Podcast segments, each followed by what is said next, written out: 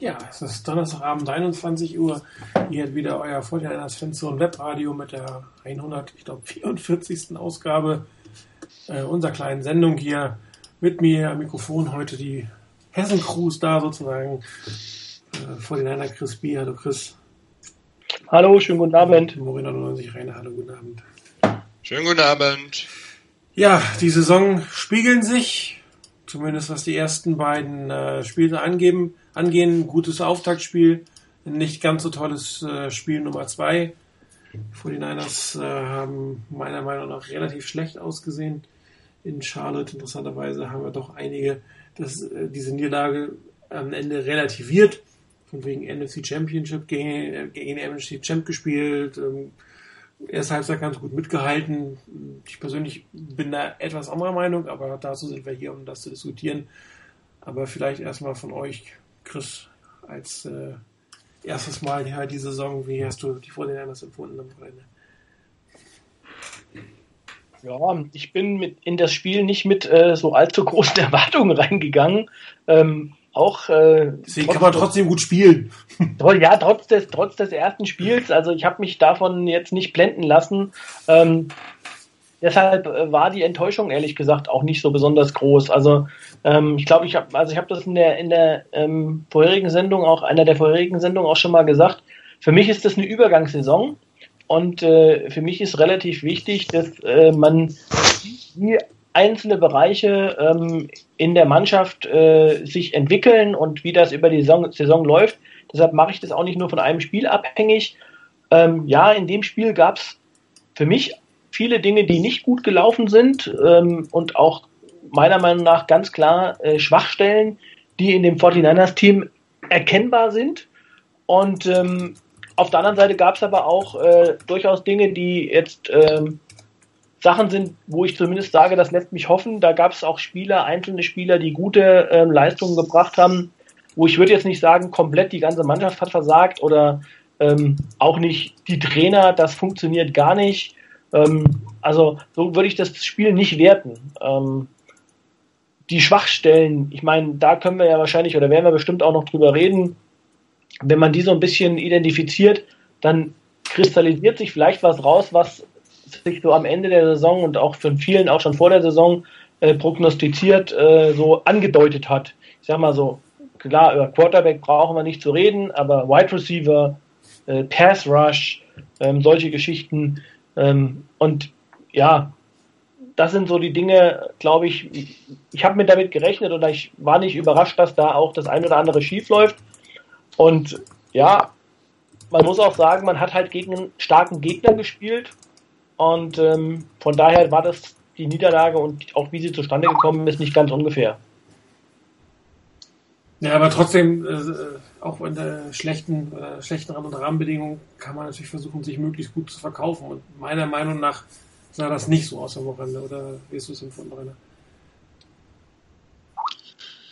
Ähm, ja, für mich war es ein Spiel, wo ich gedacht habe, ähm, dass die Niners das auf jeden Fall verlieren werden. Zum einen, ich habe es letzte Woche schon angesprochen, die Niners kommen aus dem Monday Night Game raus, ähm, müssen ein ganzes Stück fliegen, spielen gegen ein Team, das in der letzten Saison sehr stark war, das zehn Tage Zeit hatte, das eine Niederlage vorher eingefahren hatte. Also es gibt viele Parallelen zu dem, was letzte Saison war. Von daher war meine Hoffnung auf einen Niners-Sieg ähm, extrem gering. Ich hatte gehofft, dass die Niners einigermaßen mithalten können und nicht wirklich komplett untergehen. Ähm, vom Ergebnis her sind sie das auch nicht. Ich denke auch ähnlich wie, wie Chris, dass es durchaus ein paar Elemente gab, die jetzt nicht ganz so übel waren, äh, wo man durchaus ein Stück weit drauf aufbauen kann und sagen kann, dass jetzt nicht das eine, eine komplett miserable Leistung des kompletten Teams aller Niners war. Ähm, ich fand den Touchdown-Pass auf, ähm, auf Torrey Smith wirklich klasse. Das war schön gespielt. Auch den Touchdown-Pass auf, ähm, auf Vance McDonald war klasse gespielt. Ich fand auch in der Defense, da war zwar einiges, was wirklich ganz arg im Argen lag, aber auch da gab es durchaus gute Situationen, gute Szenen dabei, wo man dann sicherlich sagen kann, um die Elemente herum kann man was aufbauen. Was Chris schon angesprochen hat, es fehlt einfach wirklich die Waffe im Angriff mit dem, mit dem Wide Receiver. Es fehlt auch definitiv in der Defense und Pass Rush. Und alles, was da ähm, wohl die, die Defense der Niners versucht hat und wie der Gameplan da war. Ich habe diese Woche mal eine Sendung, einen Teil von einer Sendung gehört, da war Jeff Deeney von Pro Football Focus, der bei Pro Football Focus die, die Niners so ein bisschen unter, der, unter seinen Fittichen hat und da bearbeitet.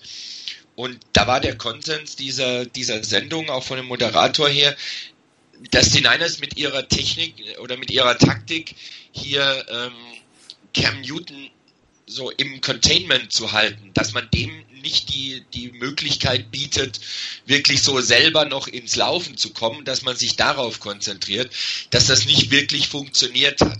So ganz ohne Pass Rush funktioniert das nicht. Wenn der Druck bekommt, sieht das Ganze anders aus. Und er hat phasenweise wirklich mal etwas mehr Druck bekommen, da hat es ab und zu mal geklappt.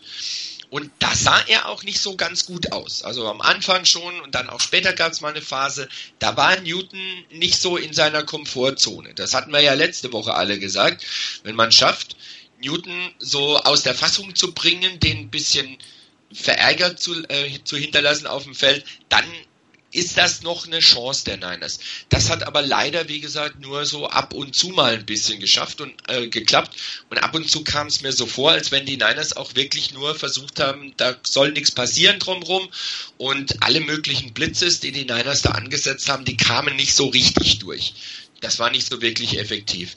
Ob das jetzt ein Zeichen war dafür, dass überhaupt kein Pass Rush da war, dass vielleicht die O-Line der, der Panthers so gut war, dass sie das alles geholt haben, und abgeblockt haben. Man muss sehen, wie sich das in den nächsten Wochen entwickelt. Ich meine, mit den Seahawks tritt ja auch eine Defense gegen die Niners an, die jetzt nicht unbedingt viel schlechter zu sehen ist als die der Panthers. Ähm, was in der Offense wirklich gefehlt hat, war eine Entlastung und ein funktionierendes Laufspiel. Ähm, mit einem besseren Laufspiel, das auch mehr Yards produziert, mit dem du auch wirklich mal konsequent auch mal vielleicht mit drei Downs, mit drei Läufen einen First Down schaffst, wo der Gegner wirklich sich drum kümmern muss, da war wenig zu sehen davon. Ähm, was auch gefehlt hat, war etwas, was gegen die Rams zumindest am Anfang für einige gute Szenen gesorgt hat, nämlich das, dass Gabber den Ball behält und läuft. Ich weiß nicht, ob man sich da nicht getraut hat, nach dem Motto, Kickley guckt eh nach, was da passiert und ähm, lässt einen da nicht durch. Und da hat man vielleicht ein bisschen Angst davor gehabt, dass da gar nichts geht oder Gabbard schlimmer verletzt wird, wie auch immer. Aber so ganz ohne das Element, dass der Quarterback wirklich mal den Ball behält und läuft, wirkt das mit dieser Read Option, äh, mit dieser Read Option nicht unbedingt. Das, das passt nicht. Da muss der Quarterback auch selber mal laufen, dass man den auch ernst nimmt. Auch wenn es vielleicht am Schluss nur ein, zwei Yards bringt, aber man muss es zumindest mal berücksichtigen, was da passiert. Und das war mir ein bisschen zu wenig, dass das Playcalling dann gerade was den Lauf anging, ein bisschen seltsam wirkte und ein bisschen einfallslos wirkte, ist nochmal ein anderes Thema. Von daher im Ergebnis, wenn ich mir das Endergebnis angucke, ist das jetzt kein Ergebnis, wo ich sagen würde, ähm, oh Gott, oh Gott, wie konnte das passieren, das ist ja furchtbar, sondern das war schon ungefähr in dem Bereich, wie ich es gedacht hatte. In der Art und Weise, wie es zustande gekommen ist, finde ich schade, weil die Niners kamen bei der Schwäche der, der Panthers, die die gezeigt haben, mal wirklich näher, konnten es dann aber nicht umsetzen. Ich weiß nicht, ob die Niners dann einfach das nicht mehr konnten ihrerseits oder ob die Panthers einfach ein bisschen zugelegt haben, gesagt haben, Moment, die müssen wir jetzt mal wirklich stoppen und dann ernst gemacht haben. Aber schade war es, dass man da nicht näher rankam. Chancen waren durchaus auch in der Phase da. Ähm, letztendlich aber die eigentlich im Voraus erwartete Niederlage. Und wenn die Niners auch in Seattle verlieren sollten, ist es auch etwas, was man am Anfang sagen würde, klar, so wie die Übergangssaison aussieht, und danach sieht es ja wirklich aus nach einer Übergangssaison, ist das nichts Außergewöhnliches, damit muss man rechnen. Also wie gesagt, ich, mir ist das zu positiv dargestellt, äh, auch auf dem Board in, in, Summe, weil mir sehr, sehr viele Dinge nicht gefallen haben am Sonntag. Und ähm, anfangen will ich mal mit Playcalling, was relativ harmlos war, größte Zeit der Welt ähm, ja, größte Zeit. Ähm, und es fing eigentlich schon an nach dem ersten Turnover, als man fünfmal gelaufen ist.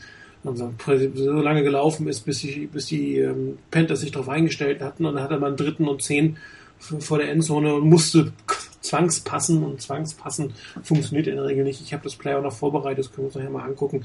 Ähm, da, da fing das schlechte Playcalling schon an und das waren einfach Läufe, die irgendwie immer gleich sind. Das hat jetzt nicht meiner Meinung nach nichts damit zu tun, ob, ob ähm, der Quarterback läuft oder nicht. Beim Touchdown hat er ja gelaufen und da hat man ja auch gesehen, wie gut das eigentlich funktioniert hat, ähm, dass man äh, sehr stark auf den Running Back zunächst gesetzt hat. Nämlich Luke Kuechly hat äh, Gabbard überhaupt nicht betrachtet und war völlig perplex, dass er den Ball nachher nicht abgegeben hat. Solche Situationen erzählt man natürlich auch, indem der Quarterback sehr oft an, äh, den Ball abgibt oder kaum selbst läuft. Dazu, wenn ich eine Read Option spiele, ähm, entscheide ich ja nicht, ich müsste jetzt mal laufen, sondern ich entscheide nach dem Lesen. Was habe ich gelesen? Danach laufe ich oder ich laufe nicht. Und wenn das 20 Mal der Quarterback ist und das 20 Mal das richtige Lesen war, oder 20 Mal die Defense nichts anderes gegeben hat, dann ist das. Beim Running Back ist das genauso. Nur dieses, dieses Laufspiel ähm, von, von ähm, Chip Kelly scheint einfach nicht so zu funktionieren, wie man sich wünschen würde auf Dauer. Das muss man anscheinend nicht allzu oft ähm, sich auf Video anschauen und dann findet man die Tendenz, äh, wie, wie es läuft, in welche Richtung es geht. So Read Option, haben wir mehrfach gesagt, ist eh nicht mehr unbedingt der erfolgreichste Spielzug aller Zeiten. Wenn dann noch ein, ein äh, schwaches Passspiel dazukommt, dann funktioniert sowieso nicht mehr. Und wenn man dann noch einen Carlos Hyde hat, der nach dem Fumble eigentlich mehr oder weniger den, den Kopf hängen lässt, dann funktioniert das auch nicht. Aber da, da muss mehr kommen. Das kann nicht immer nur sein aus der Shotgun oder aus der Pistol Handoffs äh, über die Außenseite oder dass man sagt, äh, Hyde läuft über die Mitte, Sean Brown läuft über Außen. Das ist einfach nicht flexibel genug. Das ist einfach viel zu ausrechenbar. Und wenn so eine Defense da auf dem Feld spielt wie gegen die Panthers, muss man eigentlich ähm, damit gar nicht antreten. Das, das ist äh, der NFL nicht würdig und ähm, man könnte überlegen, wie schlecht waren jetzt die Rams letztes Wochenende tatsächlich, dass sie das nicht unbedingt stoppen konnten. Oder hatte man da doch noch den Überraschungseffekt, dass vielleicht das ein oder andere doch nochmal neu war, was Kelly da gemacht hat. Aber im Endeffekt ähm, ist dieses Laufspiel viel zu ausrechenbar. Und wenn das Laufspiel ausrechenbar ist und du einen Quarterback hast oder Quarterbacks hast, kann man Plural sprechen, die jetzt mit dem Passspiel nicht allzu viel reißen und sich, sich äh, dann alles mehr oder weniger primär auf den Lauf konzentrieren kann, weil das Passspiel verteidigt auf andere Art und Weise, dann kommst du mit der Offense nicht weiter. Auf der anderen Seite die Laufdefense. Ähm, da äh, kommt der, der, der Nummer 1 Running Back des Gegners äh, kaum über das erste Viertel hinaus. Dann kommt ein Fossi Whittaker, und läuft 100 Yards gegen die 49ers. Und gegen eine Defense, die letzte Woche Todd Gurley wunderbar in den Griff bekommen hat. Das ist auch nicht das erste Mal, dass die 49ers, wenn sie gegen einen Backup spielen, extrem schlecht aussehen. Haben wir schon oft gehabt, dann, dann kommt der zweite Mann oder der dritte Mann und dann werden die Yards eingehauen. Keine Ahnung, warum man sich da nicht drauf einstellen kann. Und da hat die gesamte Verteidigung sehr, sehr schlecht ausgesehen. Von Seven hat er super schlecht ausgesehen. Der Navarro Bowman hatte zwar elf Tackles, hat aber meiner Meinung nach ein hundsmiserables Spiel gemacht, hat mehrere Tackles verpasst, hat ähm, ein kritisches First Down verschuldet, als er wieder mal, statt an seiner Coverage zu bleiben, 15 Meter auf Cam Newton zugestürmt ist, der Richtung Außenlinie gegen seinen Mann freigelassen hat. Also der hatte wirklich ein hundsmiserables Spiel. Dazu das Pech mit Ray Ray Armstrong. Ähm, die Verteidigung mit Antoine Bessea, der zwei oder dreimal ganz schlecht aussah. Also die Secondary sah auch nicht, auch nicht wirklich hilfreich aus. Ähm, die Offense Line, die wir letzte Woche noch so gelobt haben, ähm, hat zwar nicht viele Sex zugelassen, aber hat auch keine Lücken gerissen. Sie hat im Passspiel einigermaßen Platz geschaffen. Ähm, das ähm, habe ich auch in den Plays noch gleich zu sehen. Ähm, die Pocket stand teilweise ganz gut und einiges hat ja ähm, Blaine Gilbert auch gemacht. Ähm, aber die Laufspiel, fürs Laufspiel haben sie nichts gemacht. Peshtos auf der anderen Seite war quasi nicht vorhanden. Also die anderen hatten am Ende des Tages einen Sack, aber äh, er hatte unglaublich viel Zeit, der Cam Newton, die meiste Zeit der Welt. Und wenn, wenn jetzt diese beiden Fehler nicht passiert wären, also Newton, der wirklich ähm, den Ball kurz, äh, kurz vor der Mittellinie verliert oder kurz vor der Endzone dann noch Ted Gitt den Ball verliert, also zwei Turnovers, die kurze Felder oder sehr kurze Felder ähm, ergeben haben und daraus wurden die Punkte gemacht. Ganz ehrlich, ähm, das ist reines Glück, äh, dass das passiert ist, weil sonst hätte diese ähm, diese Niederlage völlig anders ausgesehen. Ja, das, das wäre, hm, glaube ich, ähm, wahrscheinlich hätten wir nicht ganz so viele Punkte kassiert, weil die, die Panthers schon ähm, mit den Gedanken woanders waren. Wir hätten aber auch nicht so viel erzielt und man hat meiner Meinung nach ähm, zeigt das Ergebnis etwas, was die 49ers am Ende nicht auf aufs Feld gebracht haben. Das war mehr Glück als Verstand. Ähm, also ich war sehr, sehr enttäuscht. Auch wenn, wenn man sagt, okay, man rechnet mit der Niederlage, dann erwarte ich aber, dass man top eingestellt ist, dass die Coaches sich gut darauf einstellen und dass die Spieler äh, das Maximale geben. Und das habe ich am, am, am Sonntag leider nicht sehen können, muss ich sagen. Also das ist mir zu einfach. zu einseitig. ähm, also, weil wenn du, wenn du zum Beispiel sagst, dass die, ähm, die äh, 49ers kurze Felder hatten und deshalb ihre Punkte gemacht haben und es anders, anders gewesen wäre, dann muss man sagen, das hatten ja die Panthers auch. Die hatten auch kurze Felder, weil die 49ers äh, dort äh, ähm, auch Fehler gemacht haben und ähm, von daher auch Bälle früher abgegeben haben. Also von daher, das weiß ich nicht. Äh, der Unterschied ist, die Panthers haben aber auch anders Punkte machen können. Ob, ob man da ähm, einfach das, was an den, was die, die Fehler, die die Panthers gemacht haben, das waren halt einfach Fehler und bei den 49ers waren das äh, Fehler, die quasi vom Gegner erzwungen waren. So hört sich das für mich an. Also ähm, das würde ich so nicht teilen. Und ähm, naja, komm, der Fehler, der Fehler von Ted Ginn, also so einen Fehler macht normalerweise keiner. Also das war wirklich ein Flüchtigkeitsfehler. Und, und ähm, aber, aber guck mal den, den Fehler von, von Antoine Besser zum Beispiel, wo der zum Touchdown geführt hat.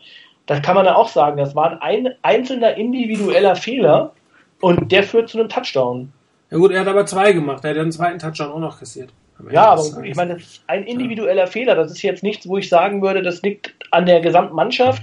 Da hat einer einen individuellen Fehler gemacht und ähm, das führt dann zu einem Touchdown. Und bei dem einen zu sagen, naja, das ist ein Touchdown, ähm, der ist halt so entstanden, der ist besonders gut und bei dem anderen ist das halt einfach Glück. Das weiß ich nicht. Also das ist mir zu einseitig, die, die Sichtweise.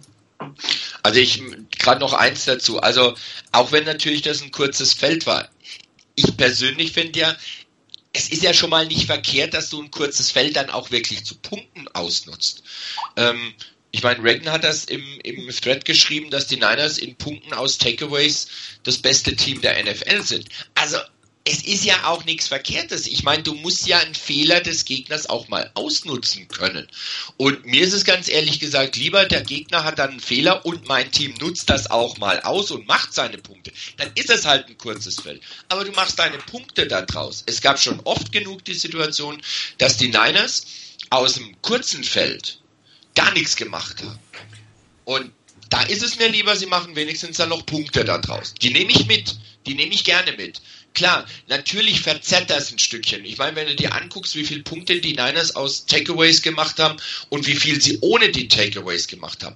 Das ist natürlich jetzt diese 55 Punkte, die sie bisher gemacht haben, ist durch diese Punkte aus den Takeaways ziemlich aufgebläht. Nimmst du das weg, ist nicht mehr so viel da. Aber auf der anderen Seite muss ich sagen, du musst die Punkte auch aus den Takeaways erstmal machen. Und das persönlich finde ich nichts Verkehrtes, dass, die Niners, dass den Niners das gelingt wenigstens. Naja gut, beim ersten Mal haben sie aus 15 Yards ein Field Goal gemacht. Also ganz ehrlich, da haben sie auch nichts draus gemacht. Trotzdem, es gab schon genug Situationen, wo überhaupt nichts dabei rausgekommen ist, wegen irgendeiner blöden Strafe, die dich dann 15 Yards zurückwirft wo du dann komplett aus Field Goal Range raus bist oder aus einer Interception geworfen oder selber einen Fumble gemacht, alles Mögliche. Da ist es mir lieber, die Niners nutzen einen Fehler des Gegners, egal ob das erzwungen war oder ob das ein Konzentrationsfehler des Gegners war, spielt dann letztendlich keine Rolle. Dann, nee, darum geht, dann habt ihr mich missverstanden. Darum geht es nicht. Es geht darum, dass den Niners mehr oder weniger hoffnungslos zurückgelegen haben, ganz, ganz schlecht aussahen, die Panthers dann mit dem Gedanken woanders waren, da Fehler gemacht haben, die 49ers wieder herankommen lassen, haben durch ihre beiden Fehler und als sie wieder aufgedreht haben, sahen die 49ers wieder ganz, ganz schlecht aus. Vielleicht ja, aber sie hätten genauso, gut, sie hätten genauso gut zwischendrin auch, obwohl die Panthers Mist gebaut haben, das nicht ausnutzen können. dann wäre es doch nicht genauso weitergegangen, da wäre auch nichts Tolles gewesen. Das Problem ist doch, dass sie hoffnungslos zurücklagen. Moment, mir ist es dann lieber, dass wenigstens, wenn dann ein Fehler aufkommt und wenn ich, wenn ich dann merke, dass der Gegner vielleicht ein bisschen schlampig wird, dass ich das wenigstens dann mal halbwegs vernünftig ausnutzen kann. Tut mir leid, das nach ist aber nicht Motto, der Anspruch, ich bin dann wenigstens da, Moment, nach dem Motto, ich bin dann wenigstens da, wenn der Gegner Fehler macht. Dass ich dann dahinter nach, wenn der Gegner wieder auftritt, nicht richtig dagegenhalten kann, dass ich dann wieder merke, oh, da geht jetzt gar nichts mehr. Das ist ein anderes Thema erstmal. Aber mir geht es einfach darum, dass die Niners diese Fehler und diese Schlampigkeit der Panthers wenigstens auch mal bestrafen. Davon können wir doch nichts kaufen. Ganz ehrlich, das Problem ist doch nicht, dass wir vorher oder dass, dass man äh, vielleicht eventuell nicht die Punkte aus den Turnovers macht. Das Problem ist, dass man sich in einen innerhalb von, von, von einem Quarter dermaßen äh, in den, in den Hintergrund spielen lässt, ohne die Hauch einer Chance. Äh, das ist das eigentliche Problem. Dass die beiden Chancen jetzt kamen und man da, ja, wunderbar, wenn sie nicht gekommen wären, dann hätten die 49ers das mit irgendwie 10 Punkten am Ende des Tages, also eigenen 10 Punkten oder 13 Punkten, äh, vielleicht wird nicht 47 kassiert, aber das Problem ist eigentlich, wie kamen sie dahin? Das ist das Problem. Damit habe ich das Problem. Dass sie einfach sich haben wieder eine Halbzeit-Adjustments von dem einen Team, von dem anderen Team wurde der gleiche Stiefel weitergespielt. Nichts ging, nichts hat funktioniert, keiner hat sich aufgebäumt.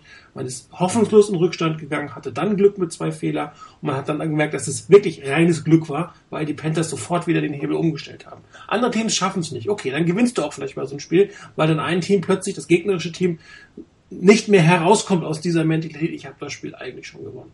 Aber die Panthers waren ein waren sie wieder da und die 49ers sahen genauso alt aus wie vorher. Und das ist mein Problem. Aber, aber, aber es ist doch nicht der, also ich, für mich ist das nicht der Hebel umlegen der Panthers, wenn, ähm, wenn ähm, Blaine Gabbard zwei katastrophale Interceptions wirft. Das ist für mich dann an der Stelle einfach, wo man sagen muss, die Qualität des Quarterbacks, äh, der das nicht auf die Reihe bekommt. Ähm, und ich gehe ja sogar mit dir, dass ich sage, beim Playcalling, da habe ich in bestimmten Bereichen auch Probleme gehabt. Aber jetzt zu sagen, äh, dass das quasi keiner sich dagegen gestemmt hat, also das ist mir, ich weiß nicht, wie du ja selber sagst, wir reden vom dritten Quarter. Man hat einen Quarter schlechten Football gespielt, das stimmt, das ist so. Aber ich glaube, das ist, glaube ich, auch so ein bisschen der Bereich, wo der dazugehört, ähm, oder der mich nicht verwundert in so einer Saison, die die 49ers wahrscheinlich in diesem Jahr haben werden.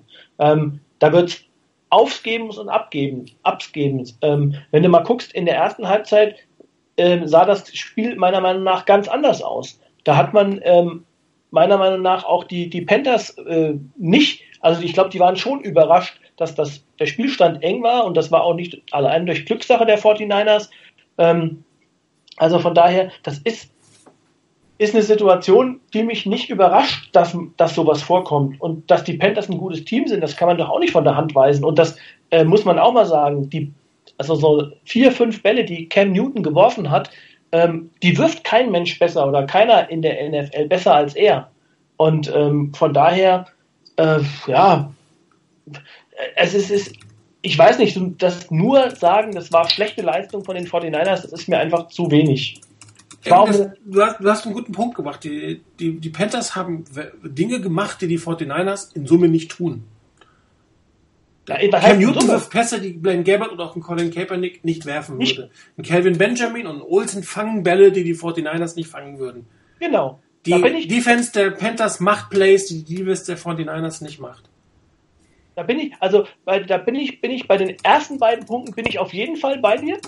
Ähm, und das sind auch die Punkte, wo, wo wir, glaube ich, wenn man so ansetzt und versucht, es wirklich mal zu analysieren, ähm, wo man sagt, okay, die, die 49ers, wenn, wenn die 49ers einen Schritt nach vorne machen wollen von dem, wo sie jetzt sind, dann glaube ich, wird das nur gehen, wenn sie äh, sich in der nächsten Saison, ich bin mal gespannt, wie weit es geht, ähm, wenn sie sich massiv verstärken in der Offense. Und zwar auf den Skill Positions. Ähm, ich glaube, die, die, die Grundlage der O-Line, die man hat, ist nicht schlecht. Ähm, das hat man zum Teil gesehen. Also was das Laufspiel angeht, glaube ich, da war auch viel ähm, dabei, wo man sagen muss, das war einfach deshalb mein Eindruck zumindest, dass die 49ers, äh, dass, dass die Panthers das Passspiel der 49ers in keiner Weise und damit auch Blaine Gabbard in keiner Weise wirklich gefürchtet haben. Ähm, also man hat dort die Box zugestellt, weil man gesagt hat, okay, das Laufspiel, Laufspiel muss man stoppen, aber das Passspiel selber ähm, bereitet uns keine großen Sorgen. Das war so meine, mein Eindruck. Und ähm, von daher war das äh, der, der, der ähm, Gameplan der, der Panthers in der Defense relativ leicht und gut umsetzbar für sie. Und ähm, es gibt immer wieder so einzelne Punkte, so einzelne Flashlights, wo dann mal was, Gabbard was bringt, und das ist, glaube ich, auch meiner Meinung nach seine größte Schwäche. Er hat unglaublich, ähm, er ist also total unkonstant. Da, da wechseln sich Pässe ab, wo man Ja. denkt, oh mein Gott, Ja. äh, das ist Kreisklasse und im nächsten Moment wirft dann Pass, wo man sagt, super NFL-Pass. Also, und ich glaube deshalb, das ist ein Problem. Ich glaube auch nicht mehr, dass er das ablegt. Und deshalb glaube ich auch, dass die 49ers wirklich einen Schritt nach vorne erst machen, wenn sie einen anderen Quarterback bekommen. Das gleiche Problem hat der Kaepernick auch. Das ist Ja. mehr oder weniger exakt das gleiche Problem. Es sind zwar andere Pässe, die Kaepernick schlecht wirft, als die, die äh, Gabbard schlecht wirft, aber in Summe hast du keinen Quarterback, der in der Lage ist, konstant alle notwendigen Würfe zu machen. Und, und äh, da gebe ich dir recht, wenn du dieses Kernproblem nicht löst, kann mehr oder weniger auf dem Feld spielen, wer will. Dann funktioniert es natürlich nicht. Und ich glaube, da auch an, an der Stelle hängen auch viele kleine Rädchen miteinander zusammen. Also das hast du zum Beispiel gesehen am Ende, die Defense, die war platt. Meiner Meinung nach. In der zweiten Halbzeit am Ende, da kam das Wetter dazu, aber äh, die Defense der 49ers, wenn du gesehen hast, wie einige Spieler gepumpt haben, ähm, da mag das System von Kelly eine Rolle spielen, dann kommt das Wetter dazu und dann steht so eine Defense auch noch verdammt häufig auf dem Feld und ähm, dann hast du halt so ein Problem. Vor allem, und, sie kommt nicht vom Feld. Sie, sie Genau, schafft es die selber nicht, also nicht nur, dass die offensiv viel aufs Feld schafft, sie schafft Genau. es dann nicht, in einigermaßen vernünftiger Zeit vom Feld zu kommen, weil dann immer wieder irgendwas passiert ist. Irgendeiner hat es verpeilt, einen Tackle schlecht gemacht, falsch gestanden. Der Pass Rush mit sieben Leuten kam nicht durch. Ein scheiß Call. Also diese All-Out-Blitzes, wo dann irgendwelche, äh, wer war das? Das war dann, ähm, genau, Bethea war das, der gegen Funches auf einmal ähm, 1 zu 1 stand und keine Chance bei dem Pass hatte. Kommt auch noch dazu. Ja, stop me before I blitz again. Die Blitze sind die ganze Zeit nicht durchgekommen. Weder mit 5, noch mit 6, noch mit 7. Und dann muss ich mir auch überlegen, als Defense-Coordinator, was mache ich denn jetzt? aber das, ich die glaube, Idee, mit das 1000 Problem- Leuten auf, äh, gegen den Quarterback zu rennen, war eine blöde. Aber ich, ich glaube, das ist, das ist so ein Problem. Also ähm, die Defense, die Defense krankt meiner Meinung nach ganz extrem daran, ähm, dass du mit aus einer normalen Formation ohne Blitzpackage im Moment es nicht schaffst, Druck auf den Quarterback zu machen. Und dann wirst du es fast bei jedem NFL-Quarterback, der halbwegs gut ist, schwer haben. Weil die Zeit, die, die Cam Newton hatte, ähm, also ich sage jetzt mal, solch gute Quarterbacks, äh, Newton, ich sage jetzt mal auch äh, so die üblichen Verdächtigen mit Aaron Rodgers oder äh, Tom Brady, wenn die da am Werk sind, ähm, dann hast du keine Chance. Dann wird der eine Möglichkeit finden, seinen Pass an den Mann zu bringen. Und ich glaube, das ist in der Defense mit das größte Problem. Das hält auch, ehrlich gesagt, glaube ich, keine Secondary durch, äh, die Leute entsprechend so lange zu covern, wie teilweise die 49ers das machen mussten. Und ähm, im Zweifel hast du dann halt auch noch mit Cam Newton einen extrem mobilen Quarterback. Äh, das wird interessant sein, wie es in der nächsten Woche bei, bei, äh, bei den Seahawks sein wird. Das vermute ich auch nicht groß anders. Ähm, also ich bin gespannt, ob man daraus was lernt oder ob man es irgendwie schafft, mit aus normalen Formationen auch mal Druck zu generieren. Das war das, was im Übrigen die 49ers Defense unter Fanjo Ja. stark gemacht hat. Genau. Und wenn man, ich hatte das Und- im, Live-Chat schon gepostet, ähm, DeForest Buckner sah am Wochenende aus wie ein Rookie. Und Eric Armstead scheint mit seiner Verletzung Probleme zu haben. Er sieht nicht wirklich gut aus. Ähm, keiner der anderen kam, Brooks kam nicht vernünftig durch, ein äh, Bowman kam nicht durch, äh, Eli Harold kam nicht durch. Im Endeffekt hat die Linie der, der, der Panthers, also beide Linien der Panthers haben eigentlich beide Linien der 49ers mehr oder weniger dominiert das ganze Spiel.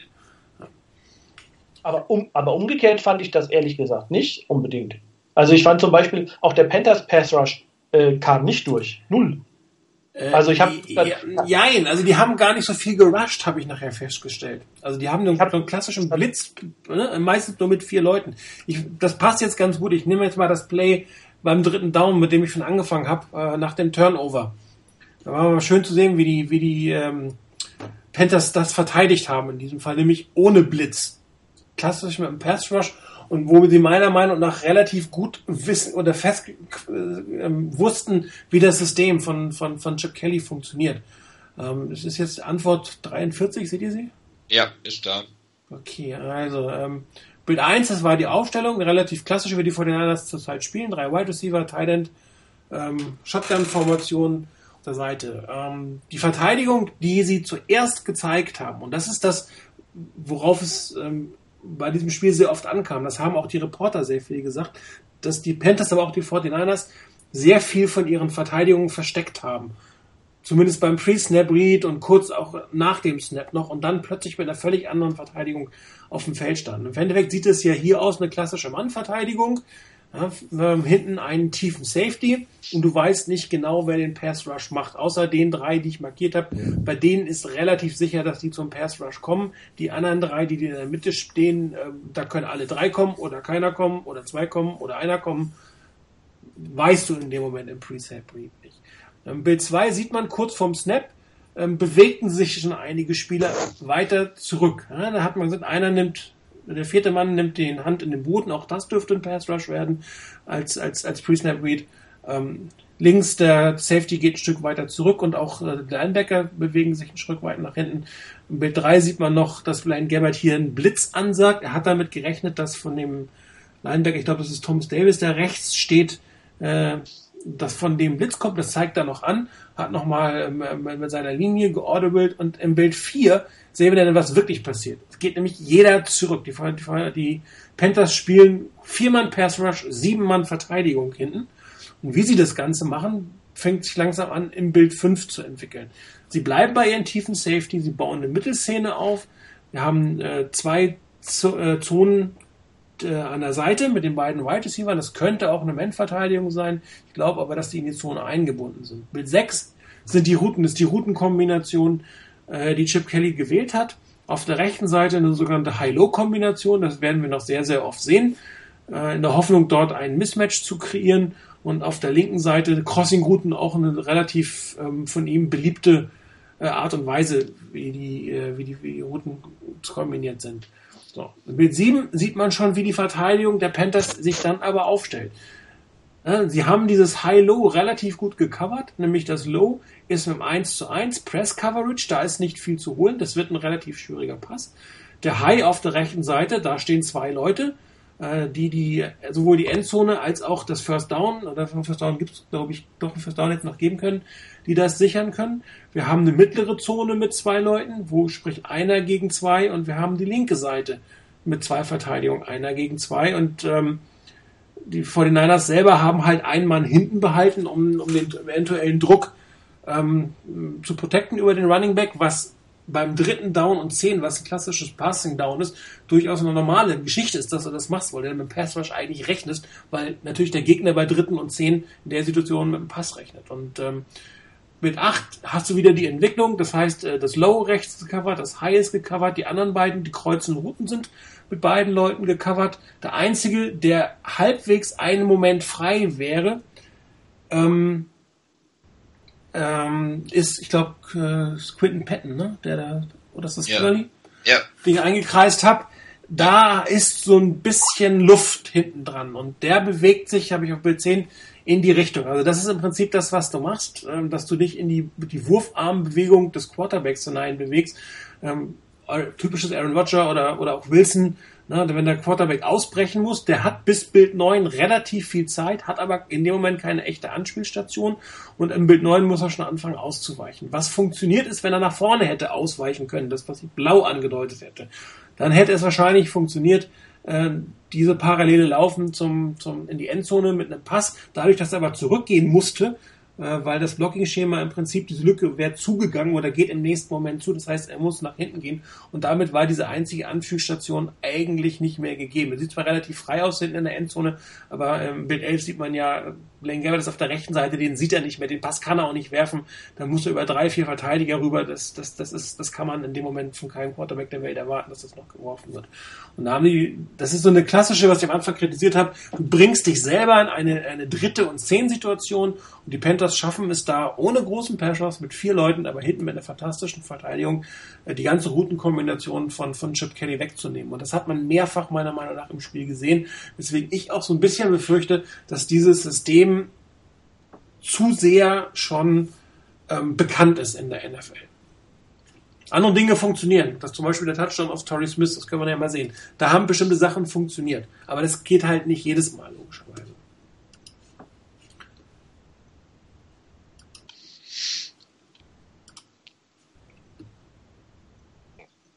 So. Jetzt habe ich euch totgeredet. nee, es wirkt noch nach. Gut, dann fragen wir mal einen, der vor Ort war. Hallo Carsten.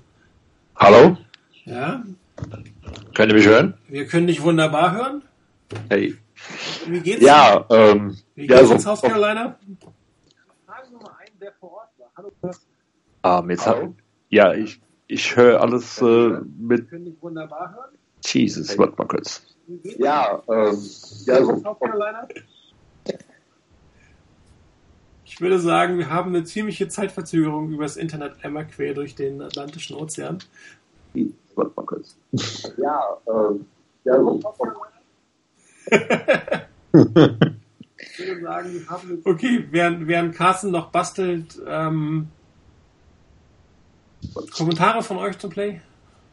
Okay,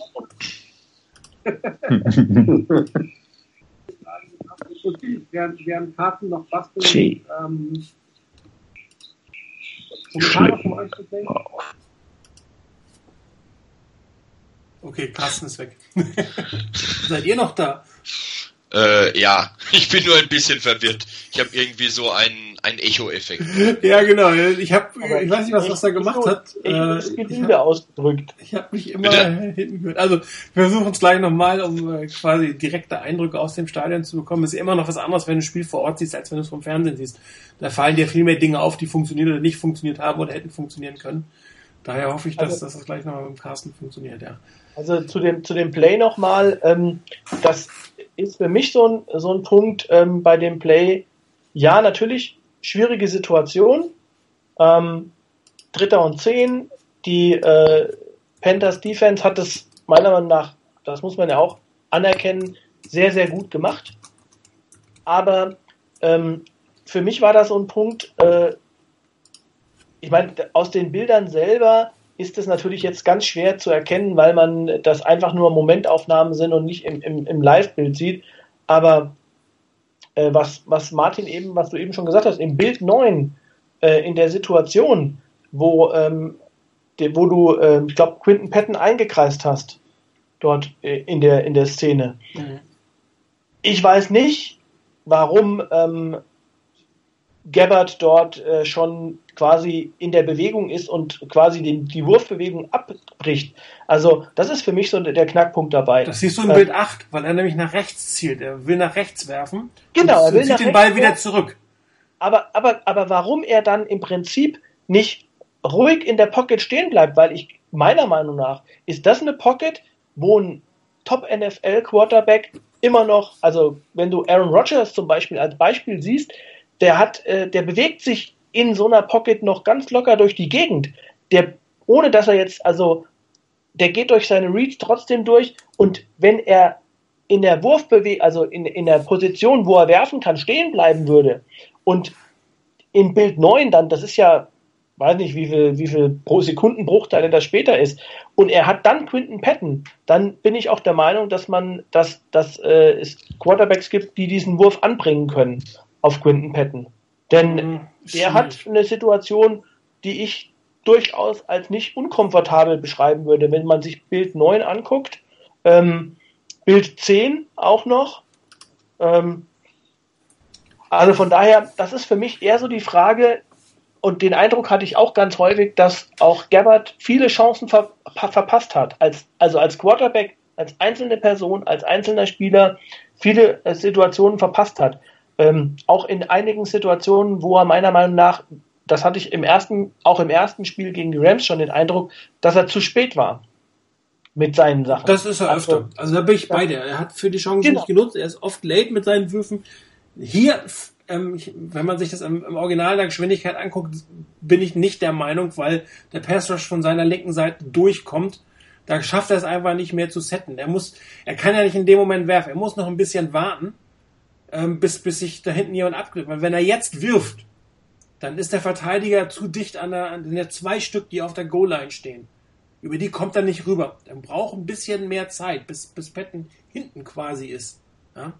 Und da kommt von links der Pass Rush. Also ich habe die bewusst genommen, ich habe es mehrfach angeguckt und da würde ich sagen, würde ich ihm, oder nicht nur ihm, sondern jedem Quarterback, der das gewesen wäre, sagen, okay, ähm, da war nichts mehr zu holen in dem Moment. Anders wäre es gewesen, wenn die Reads andersrum gewesen wären. Ja? Also ähm, ich habe mal irgendwo gelesen, dass diese High-Low-Kombinationen oft der erste Read sind. Das heißt, er guckt sehr viel nach rechts. Wenn die, wenn die äh, Crossing-Routen auf links der erste Read gewesen wären, wäre das Spiel vielleicht, wäre das vielleicht ein bisschen anders gewesen.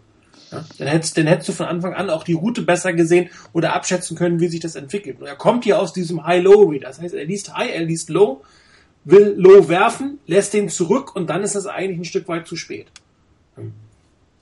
Aber, aber wenn du sagst, dass er den, dass er den ähm, eigentlich auch das gut, das ist jetzt eine Situation, da kann ich mich auch daran erinnern, dass wir ja da häufig diskutiert haben, auch unter Jim Harbaugh, dass man überhaupt in so einer Situation einen Pass wirft, ähm, wo man sagt, okay, äh, da muss der Receiver erstmal noch äh, Yards machen, um überhaupt äh, ein Ergebnis zu erzielen. Also ähm, ja, bin ich bei dir, wenn das der erste Read ist, also wenn das das Haupt ist, also was Jim Harbaugh hier oft gemacht hat, der hat wirklich im ersten Read den Spieler zehn Yards hinter dem First Down. So, ja, zehn nicht, aber fünf. Oder fünf ist auch egal. Oder? Nur bei diesem High-Low-Read, wo er erst High und dann Low liest, ja, und dann ist, ist es immer noch besser, den, den Low nachher anzuspielen, in der Hoffnung, dass der sich durchsetzt, als gar nicht zu werfen. Das ja, gut, das ja auch sagen. Ja? Das, das mag sein, aber das ist ja, das ist ja eine Situation, die ich, wie gesagt, ähm, bei Gabbard, also Gabbard den Eindruck hatte, ähm, während des Spiels im Zweifel, wenn der Ball, also so, das hatten wir bei Kaepernick auch relativ häufig, diese Diskussion, wenn er nicht tatsächlich wirklich frei steht, wirft er den Ball nicht. Und ähm, als er den Ball geworfen hat, hat er zweimal Interceptions geworfen am Ende, als er quasi musste. Und ähm, also ich weiß nicht, für mich ist da, liegt da unglaublich viel im, im, im Argen, ähm, was das angeht. Und ich glaube, dass das äh, natürlich in so einer Liga eine extreme Schwächung ist, wenn du gegen eine Defense spielst, die das schafft, ähm, auch den, den, den Lauf zu eliminieren mit entsprechenden ähm, Mitteln. Ja, das Und, ist ja ein System, in einem systematischen Problem. Da habe ich auch gesagt, das Laufspiel ist viel zu ausrechenbar gewesen als dass es von der Gefahr ausgehen kann und weswegen du systematisch ein Thema hast. Aber da bist du, ist, für mich so ein bisschen die Frage nach Henne und, ähm, und Ei. Ist es jetzt das Laufspiel, was zu, zu ähm, ausrechenbar ist und deshalb kann man sich stark auf den Pass konzentrieren?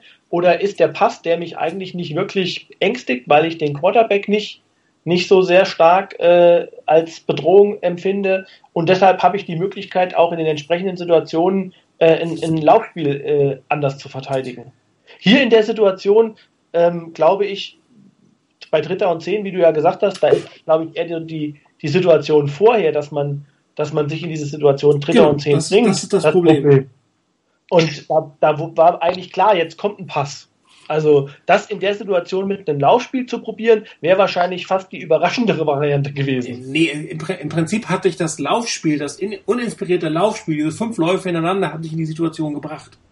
Ja, ja. Das ist das Thema. Dann, so, und dann bist du in der Situation Dritter und Zehn, wo du passen musst, wo tatsächlich der Gegner dann sagt, ha, äh, da wird er im Zweifel nicht laufen. Ich habe aber genug Verteidigungsreihen stehen, dass ich auch einen Lauf verteidigen kann. Aber dann kann ich halt mit sechs Leuten drei Leute hinten covern. Und dann nehme ich diese Routenkombination oder mit sieben Leuten vier Leute.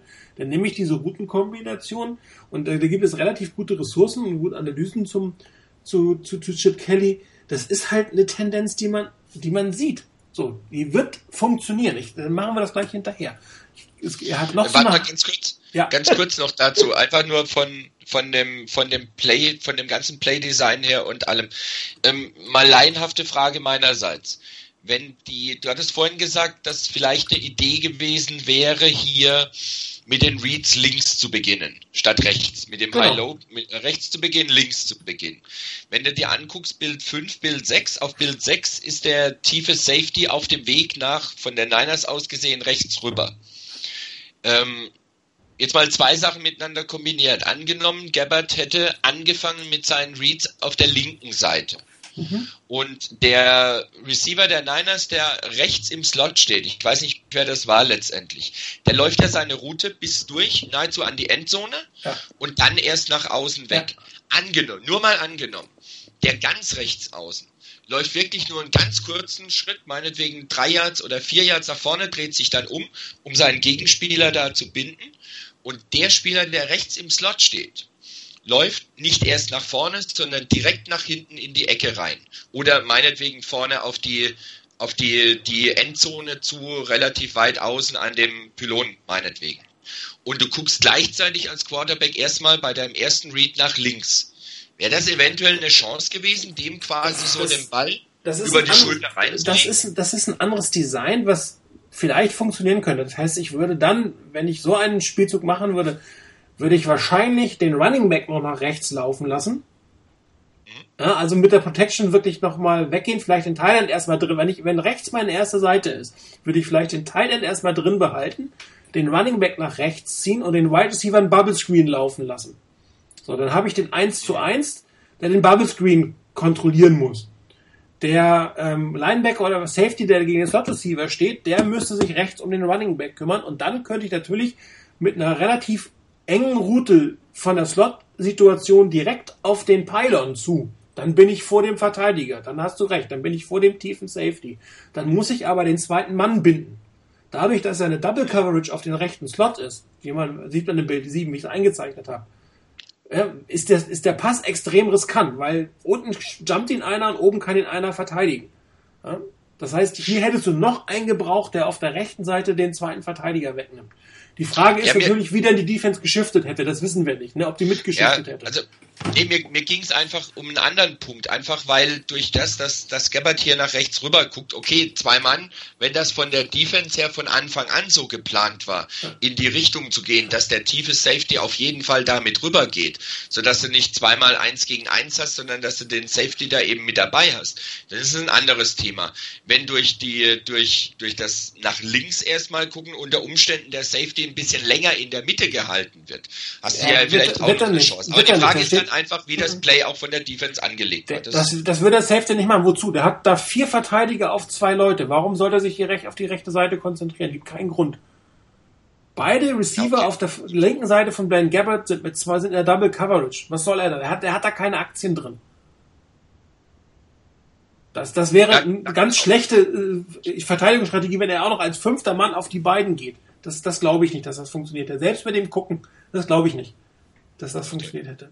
Wenn das eins eines Single Coverages gewesen wäre, okay, dass er vielleicht helfen muss. Aber er hat keine Hilf Hilfe, die er auf der Seite, also auf seiner rechten Seite von der Verteidigung aus gesehen, abgibt. Das glaube ich nicht, dass es funktioniert hätte. Würde mich wundern.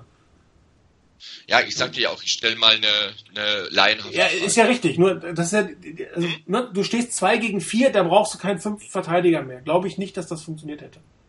Okay. Also dann eher tatsächlich, dass du die rechte Seite überlädst.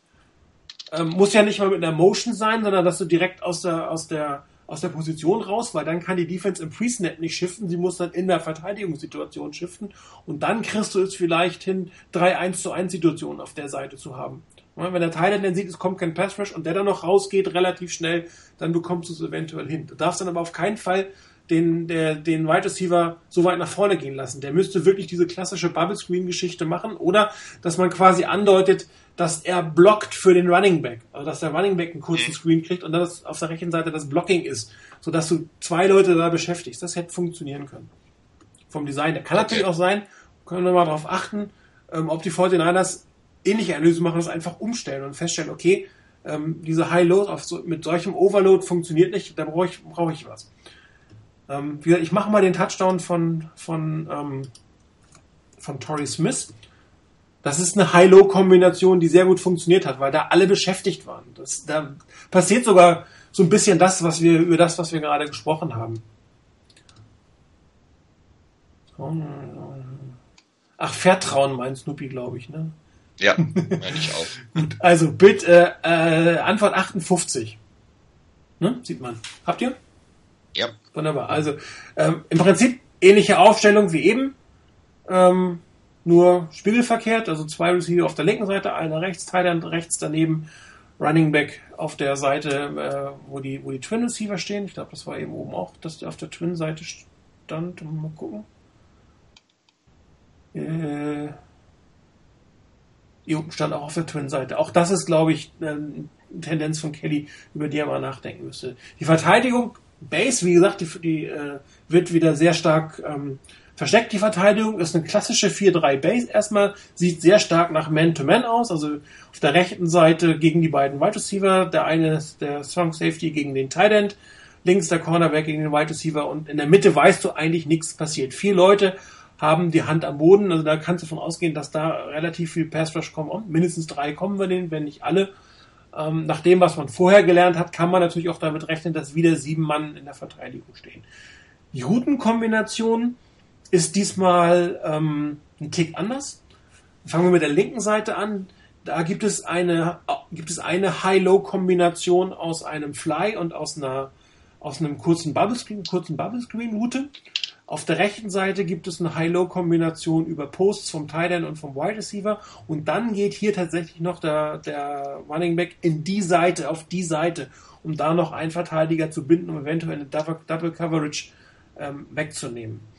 Ähm, der Read, den ich, den der gemacht hat, der erste Read in diesem Fall, ist wieder auf der rechten Seite auf der High-Low-Kombination. Das habe ich mit den beiden äh, Schwarzen angedeutet. Also das ist der erste Read. Ich weiß jetzt nicht, ob der erste Read der High ist oder der erste Read der Low ist, aber im Prinzip ist das, wo Blaine Gabbard nachher hingucken wird. Ähm, und die weiße äh, Linien, das ist so ein bisschen das, ähm, was die Defense als erstes machen wird. Das heißt, ähm, der, der tiefe Safety geht ein Stück weit nach hinten und einer der Linebacker geht ein Stück weit nach hinten. Und ähm, das Schlüssel in, in diesem Spielzug ist der äh, Cornerback auf der rechten Seite. Kommen wir nachher zu, warum das ist. Ich habe den da mal markiert. Der wird nämlich ein Stück weit nach vorne gehen, ja, um diesen Bubble Screen zu verteidigen. Das heißt, der Wide Receiver, der Cornerback rechts geht mit dem Wide Receiver mit, kann Zone oder kann auch, also eine tiefe Zone sein, kann auch eine Man sein, zieht sich zurück. Der Bubble Screen, diese Route muss verteidigt werden. Da ist im Prinzip nur noch der, der Safety da, der wird sich in die Richtung bewegen. Und dann muss ich nämlich, dann ist es nämlich entscheidend, wie dieser Safety reagiert. Der Strong Safety auf der linken Seite, welchen der beiden Reads du spielen wirst. Das ist der, den du, den du liest. Bild 7, kurz nach dem Snap, hat sich alles entwickelt. Die Verteidigung zeigt erstmal wieder sieben Mann in der Coverage. Linie hinten, Linie in der Mitte, First Down Markierung wird ein Stück weit verteidigt, plus die beiden auf der Außenseite. Wenn sich die Verteidigung entwickelt, haben wir plötzlich drei tiefe Zonen. Ja, drei tiefe, zwei Zonen außen und die beiden Linebacker in der Mitte, ähm, ob die jetzt, das kann man so nicht erkennen, ob das nochmal in zwei Zonen ist, ob einer spite, ob einer noch, ob die, ob das drei oder vier Zonen am Ende sind. Aber Fakt ist, du hast hinten drei Zonen und vorne hast du vier Verteidiger, die die kurze Zone verteidigt. Und was jetzt dadurch passiert in diesem High-Low-Read ist, dass der Post vom Tight End in die mittlere Zone geht. Ja? So, und was die Panthers jetzt machen, ist, dass sie switchen auf der rechten Seite. Das heißt, der Cornerback auf der rechten Seite, von dem ich gesagt habe, er könnte Man oder, oder Zone spielen, spielt tatsächlich Zone. Das heißt, er geht auf den Bubble Screen. Der Safety auf der rechten Seite hat die rechte hintere Zone, muss also in Richtung des tiefen Running Back Passes gehen.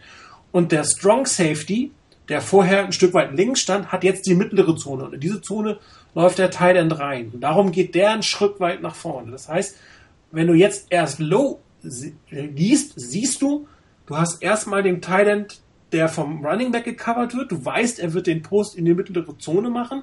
Der, der Safety muss in diese Zone verteidigen. Das heißt, du hast die Corner-Route auf der rechten Seite Man-to-Man. -Man. Und das ist, was wir eben, was du vorhin gefragt hast, Rainer, wenn du nämlich eine Seite isolierst. Mhm. Und genau das machen die 49ers jetzt. Und dadurch, dass auch noch der, der Running Back auf die rechte Seite kommt, bleibt dem, ähm, dem äh, Linebacker, der in Bild 8 noch den Tight End covert, nichts anderes üblich, als den nicht weiter zu covern. Ja?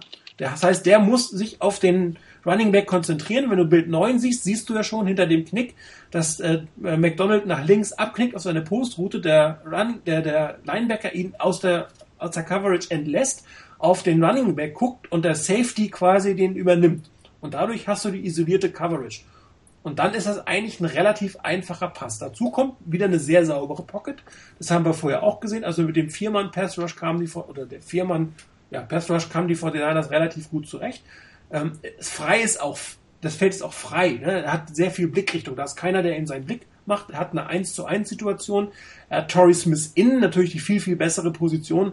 Und dann kommt ein sehr guter Pass. Also im Prinzip geht es so Richtung Schiedsrichter. Und da funktioniert dieses High-Low, weil die Doppeldeckung oder die Zonendeckung so ausgehebelt wurde, dass ähm, die Spieler eigentlich alle nach vorne gehen mussten und du nur auf der rechten Angriffsseite den isolierten Wide Receiver hattest. Dann funktioniert das. So, wenn jetzt ähm, der Safety nicht gebunden wäre, also zum Beispiel wenn äh, ohne die Motion oder ohne den die Route rechts von Carlos Hyde hätte der Linebacker weiter mit Vince McDonald gehen können, ähm, hätte die mittlere Zone übernommen und dann hätte der Safety weiter in die Tiefe gehen können und dann hätte dieser Pass nicht mehr so ganz funktioniert. Also einmal hättest du denn die Single Coverage so nicht mehr gehabt und zum anderen hättest du den Ball über ihn oder an ihm vorbei werfen müssen. Natürlich ein viel schwieriger Pass, kann immer noch funktionieren. Äh, aber so ist es durch einen sehr, sehr easy Pass, den selbst ein Blaine Gabbett oder ein Colin Kaepernick oder ein Chris Ponder, also alle drei Quarterbacks auf dem Roster, hätten diesen Pass gemacht. Der ist dann nicht mehr wahnsinnig schwer. Der muss halt einfach nur noch in die vernünftige Richtung gehen. Und da sieht man halt, dass diese High-Low-Kombinationen können funktionieren, aber ist auch sehr komplex. Und wenn dann irgendwann der Pass Rush nicht mehr funktioniert oder die einen rausnehmen und dann mehr Pass und die Offense Line nicht mehr hält, dann musst du einfach auch schwieriger gucken, also mehr gucken, wo geht's denn hin? Wer, wer ist, wer ist frei? Aber auch spannend fand ich das, das war, das haben die Moderatoren immer wieder gesagt, wie sehr beide Verteidigungsreihen ihre eigentliche Coverage verdeckt haben. Ich meine, wenn du diese klassische 4-3 da steht, haben sie plötzlich drei tiefe und was weiß ich, vier kurze Zonen da drin gehabt. Also das ist schon etwas überraschend, aber das könnte jetzt auch wiederum sein, dass die 49ers äh, das kennen aus der Situation, also dass man damit gerechnet hat, dass diese Zonenverteidigung kommt aus dieser Standardaufstellung und deswegen diesen High-Low-Read so gemacht hat. Der auf der rechten Seite hätte eventuell auch funktioniert, also mit einem tiefen Pass. Wenn man sich das Bild 8 ankommt, hätte eventuell auch ein langer Pass auf den Pylon auf der linken Seite funktionieren können. Aber der sichere Pass war logischerweise der rechte. Also hat man diese High-Low-Kombination, hier kommt sie zweimal ohne Crossing-Route mit deutlich mehr Erfolg, als man sie vorher hatte. Man hat natürlich auch mehr Platz. Ne? Man steht nicht 10 Jahre vor der Endzone, sondern 30 Jahre vor der Endzone. Da bist du noch viel flexibler mit den ganzen Geschichten.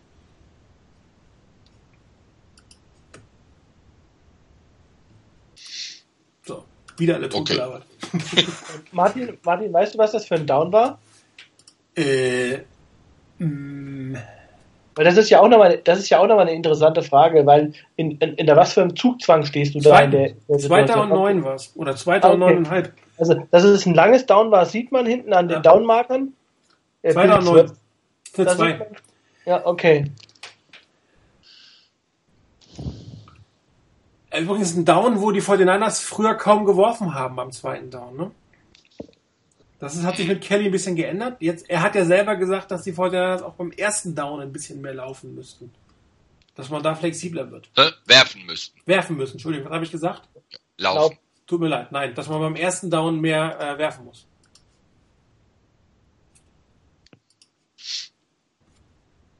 Ja, aber ich weiß nicht, ob das mit dem, gerade diese Geschichte mit dem beim ersten Down mehr, lau mehr äh, passen, ich sage jetzt auch schon mehr laufen, beim ersten Down mehr passen. Ich weiß nicht, ob das wirklich das Allheilmittel ist dafür, dass das Laufspiel dann besser funktioniert. Ich weiß es wirklich nicht. Äh, es kann durchaus sein, dass es dann besser funktioniert. Dennoch, ähm, ich glaube, wenn, wenn beim, beim Laufspiel nicht irgendwann mal auch wirklich überraschende Dinge passieren. Wenn er, wenn, wenn er hier nicht wirklich aus seiner Haut raus kann mit dem Laufspiel und wirklich mal was, was ganz was anderes probiert und was ganz was anderes spielen lässt, sondern immer wieder nur dasselbe spielen lässt.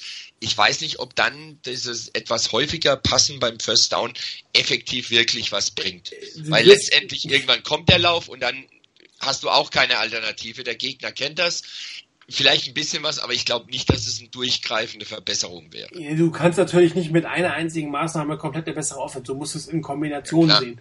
So, natürlich, wenn du beim ersten Versuch mehr passt, lockerst du natürlich die Verteidigung ein Stück weit auf und gibst deinem Lauf beim ersten mehr schon, wenn du trotzdem immer nur den gleichen Laufspielzug machst, mal rechts, mal links, hilft das auch nicht, völlig klar. Da muss, da ja. muss ein bisschen mehr kommen. Ähm, ich weiß auch nicht, ob man mehr Sweeps laufen muss oder ob man doch mal gelegentlich sich unter das Center stellen sollte. Das könnte auch manchmal helfen und daraus passen und werfen. Boah, Ich meine, die Packers spielen ja auch nur noch aus der, aus der Shotgun oder die Patriots spielen nur noch aus der Shotgun. Die kriegen es ja auch hin mit dem Laufspiel. Ähm, eigentlich fast alle. Welches Team macht es eigentlich nicht mehr, wenn man wenn es genau nimmt? Da eigentlich sehr viel, sehr viel Shotgun gespielt. Und andere Teams kriegen das Laufen auch hin. Also ich hatte, ich hatte mal, ähm, ich glaube, das war relativ, also direkt nach dem Spiel oder kurze Zeit nach dem Spiel, ähm, auch gelesen, dass das Laufspiel zum Beispiel, also Carlos Hyde selbst gesagt hat, dass er zu ungeduldig gewesen sei in vielen Situationen und dass deshalb auch viele Läufe nicht funktioniert hätten. Ähm, also er hat so ein bisschen, gut, kann man natürlich sagen, vielleicht hat er die, die O-Line so ein bisschen aus der, Schuss, aus der Schusslinie nehmen wollen, wenn es denn so gewesen ist. Ähm, aber er, ich habe meine ähm, also Statements gelesen zu haben, dass er von sich aus gesagt hat, er hat kein gutes Spiel gemacht, als Individuum kein gutes Spiel, weil er äh, da zu sehr ähm, die, die versucht hat, also die Läufe zu forcieren und nicht gewartet hat, bis sich die Läufe entwickeln, was wohl gerade in, in, in einem Zonenblocking-Schema halt auch wichtig ist, dass der, dass der Running Back warten kann und äh, dann auch wartet, bis sich die Lücke entwickelt und dann äh, entsprechend reinschießt. Ja, das hat er, hat auch äh, Ricky Waters geschrieben in einem Kommentar hinterher, dass er nicht gepresst hat, hat als, als Pressing bezeichnet, dass er wirklich nicht mehr ähm, die Leute, die Läufe vielleicht auch nicht so genommen hat, wie er sie hätte ähm, laufen sollen. Was halt aufgefallen ist, ist er ist sehr, sehr früh nach außen gebrochen immer. Mhm. Das, das äh, fing schon an, nervig zu werden. Also ich habe mich vor dem Fernsehen echt ziemlich aufgeregt. Äh, jetzt geht er wieder, jetzt bricht er wieder aus, jetzt bricht er wieder aus, jetzt bricht er wieder aus. Und ich habe ein paar Mal gerufen, nicht parallel zur Line of Scrimmage laufen. Ja, das siehst du, also das ist ein allgemeines Problem. Das ist also nichts, was nur mir aufgefallen ist. Ähm, dann. da ist halt, da ist halt an, an der Stelle, ich meine, das merkst du ja, jetzt finde ich so ein bisschen die Diskussion, wenn man dann in so die Details geht, dass man nicht sagen kann, ähm, dass so die ganze Mannschaft für mich und das ganze Spiel alles schlecht war, sondern dass man, glaube ich, wenn man das versucht zu analysieren, sieht, okay, da hat jeder so einzelne individuelle Fehler gemacht und vielleicht jeder so ein Ticken vielleicht auch nicht seine Leistung gebracht.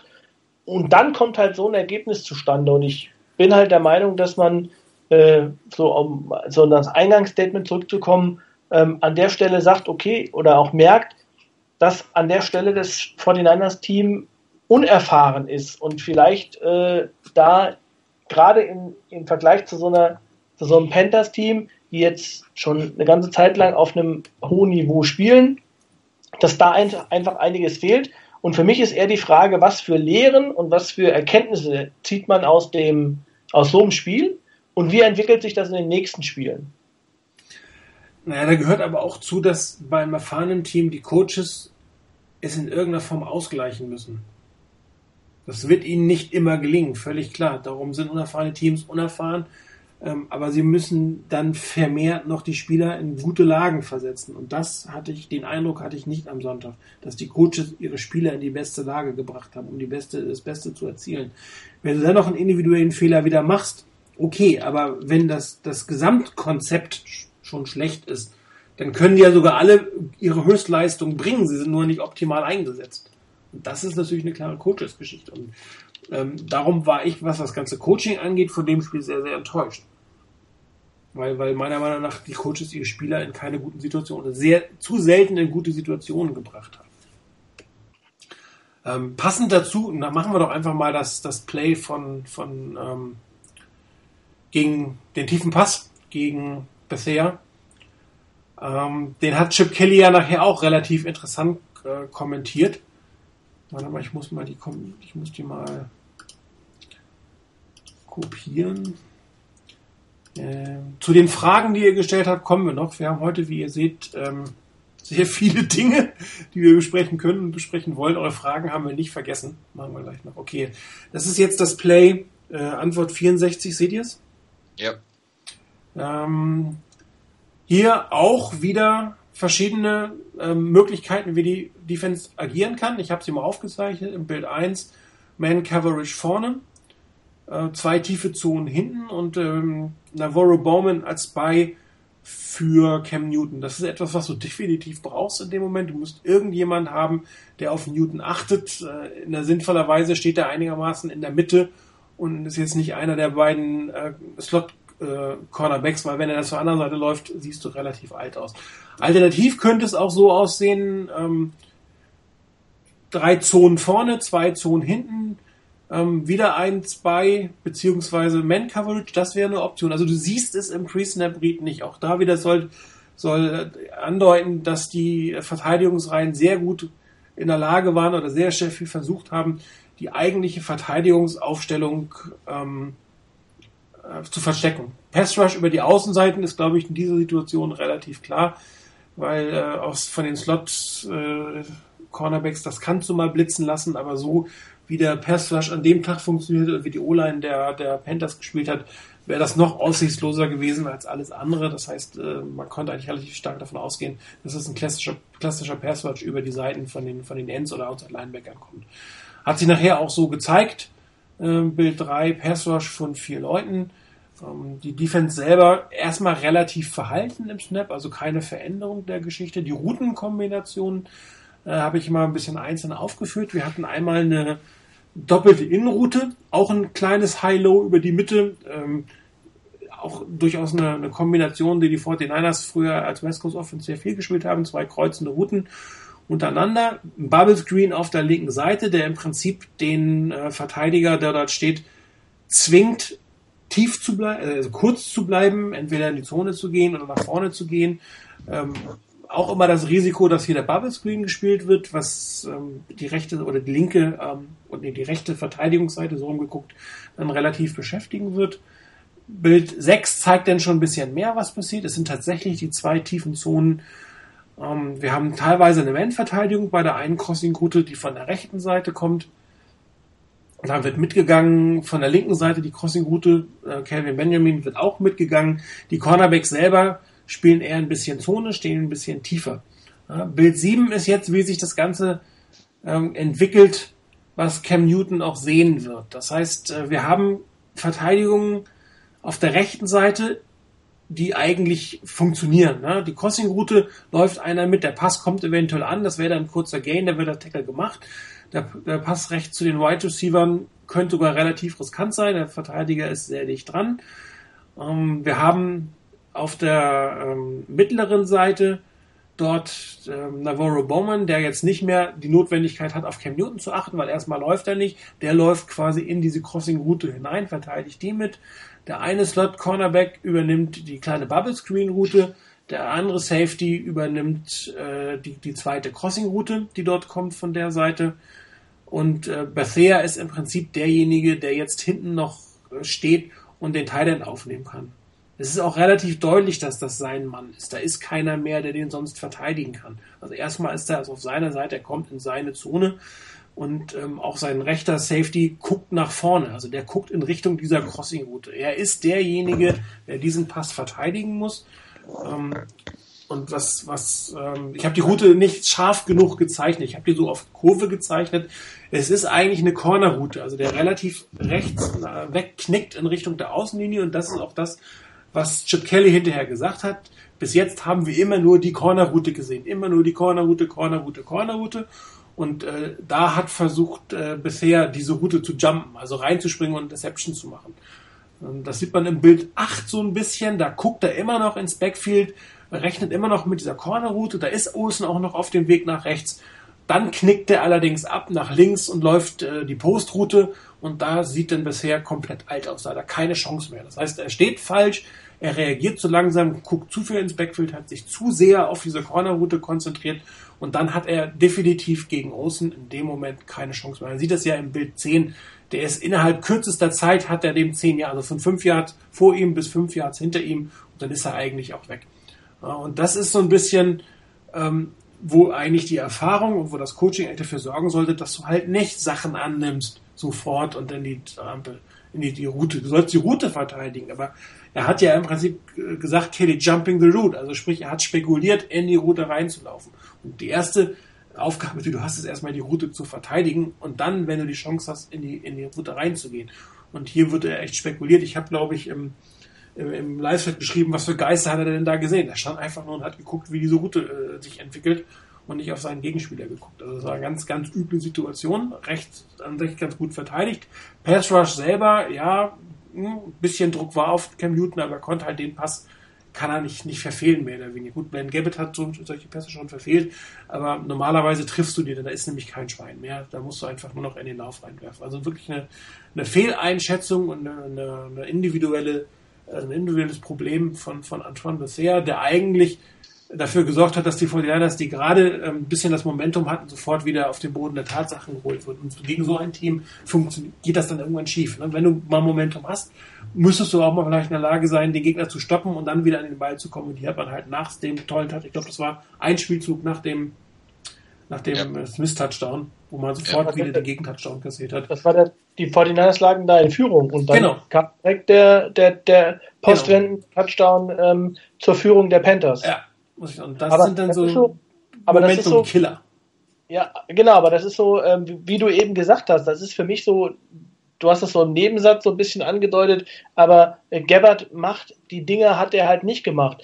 Im ersten Spiel hatten wir eine Konstellation, wo, wo du, ich sage jetzt mal nicht so ein der gleiche Spielzug, aber ähm, das war dieser, ich glaube, es ging auf, auf, auf Curly, den er dann verpasst hat, wo er auch, wo der auch gegen die Rams völlig frei war in der Mitte und Gabbard wirft ja. ihn um zwei, drei Meter. Ja, und jeder gedacht hat, meine Güte, das kann doch nicht sein. Kein Druck, gar nichts, einfach nur, ähm, er hat den gnadenlos überworfen und ähm, wo du jetzt sagst, na gut, das ist der Unterschied. Und ich glaube, das ist dann auch tatsächlich der Unterschied, wenn, wenn den Panthers so eine Chance sich geboten hat, haben sie die genutzt.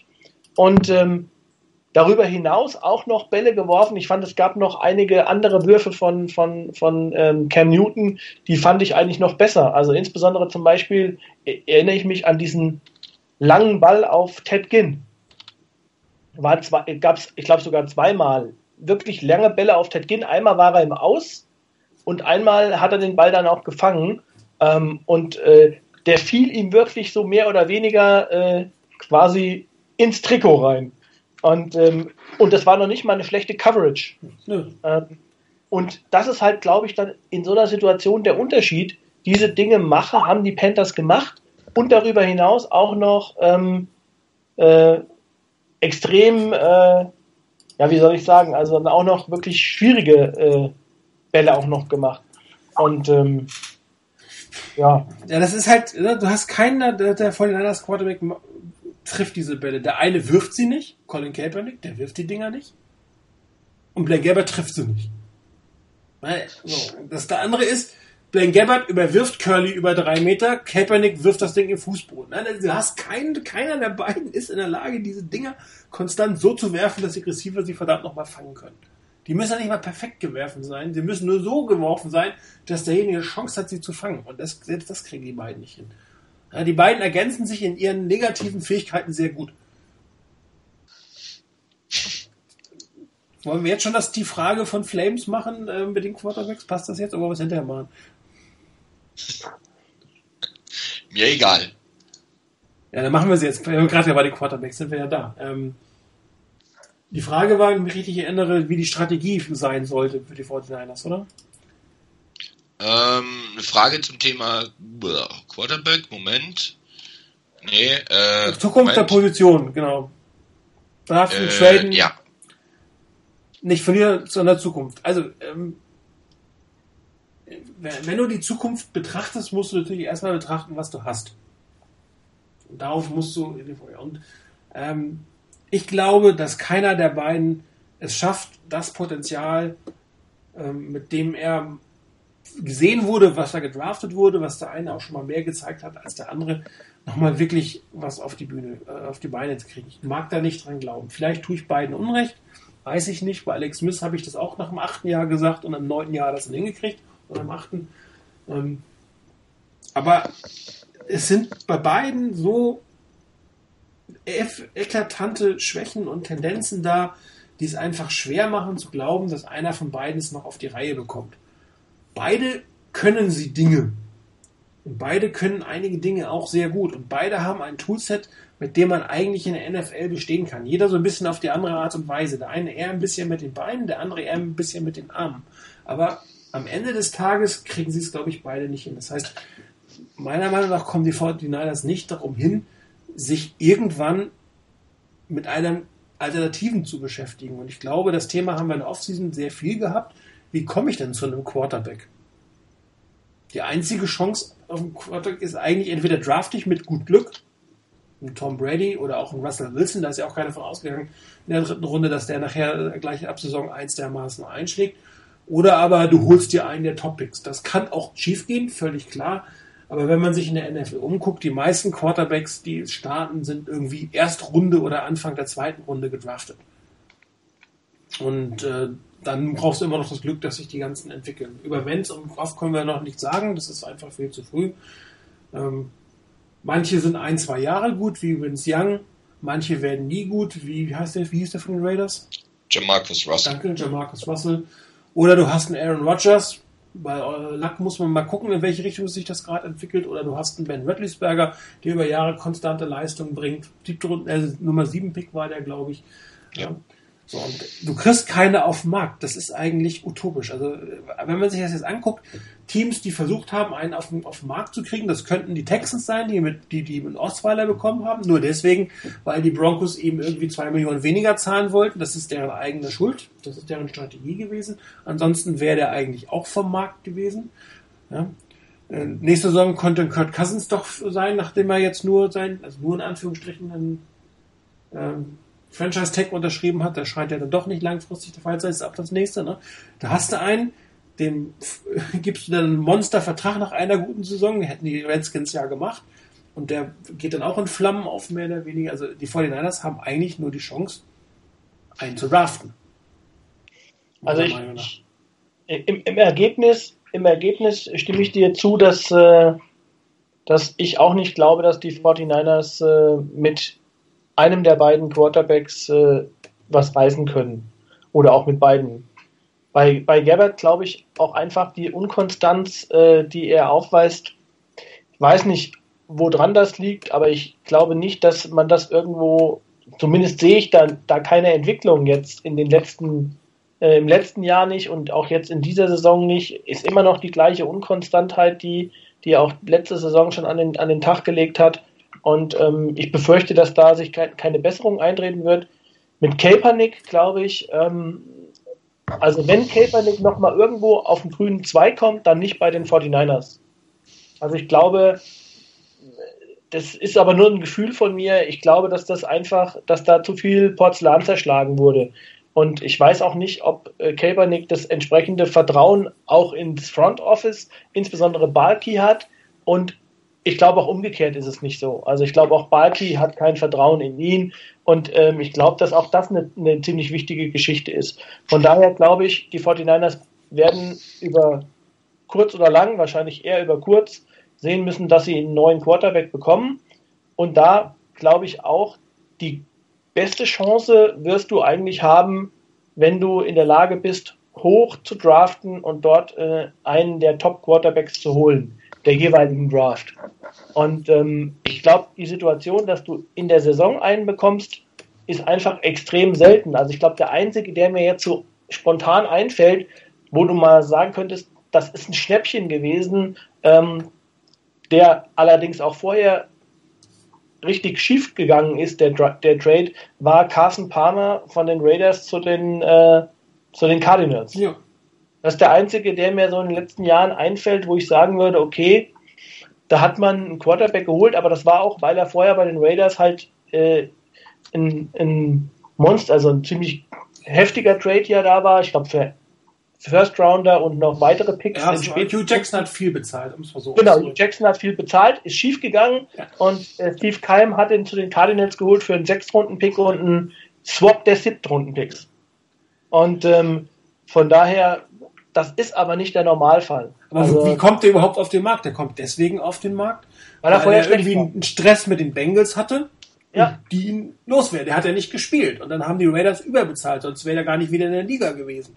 Das ist also, das kann, damit kannst du einfach nicht planen mit so einer Situation. Nein. Hm? Es kann auch sein, dass das zum Beispiel bei Kaepernick eintritt, dass Kaepernick zu einem anderen Team kommt, weil die 49ers nicht mehr wollen, weil er hier nicht, weil es irgendwie, keine Ahnung, Querelen gibt oder man nicht aufeinander setzt und ähm, beim nächsten Team bricht er durch. Keine Ahnung, wer weiß das. Also die, gerade so mit, mit Free Agent ähm, Quarterbacks, die du holst. Ich meine, Drew Brees fällt einem natürlich noch ein, aber das ist jetzt auch schon zehn Jahre her, dass der ähm, zu, den, zu den Saints gewechselt ist. Und der wäre wahrscheinlich auch nicht weg von den Chargers, wenn die Chargers nicht mit Rivers jemanden hinten dran gehabt hätten, wo sie gesagt hätten, der ist einfach jünger, der verspricht uns, dass wir einfach auch längere Zeit mit dem arbeiten können und wir haben einen hinten dran, mit dem wir eigentlich sicher sind, dass wir die Position auch adäquat besetzen können. Und deshalb lassen wir dann auch jemanden wie Drew Brees gehen, sonst kommt so jemand normalerweise nicht auf den Markt.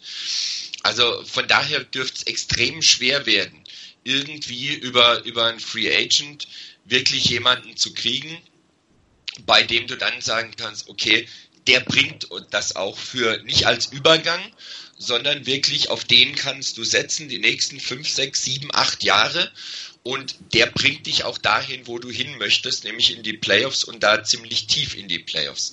Also das ist extrem schwierig und ist ein Glücksfall, wenn dir sowas gelingt über, Free, über die Free Agency. Von daher kann es für die Niners nur darüber gehen, entweder die Quarterbacks, die man hat, zu entwickeln, weiterzuentwickeln oder eben über die Draft zu gehen und da jemanden zu holen.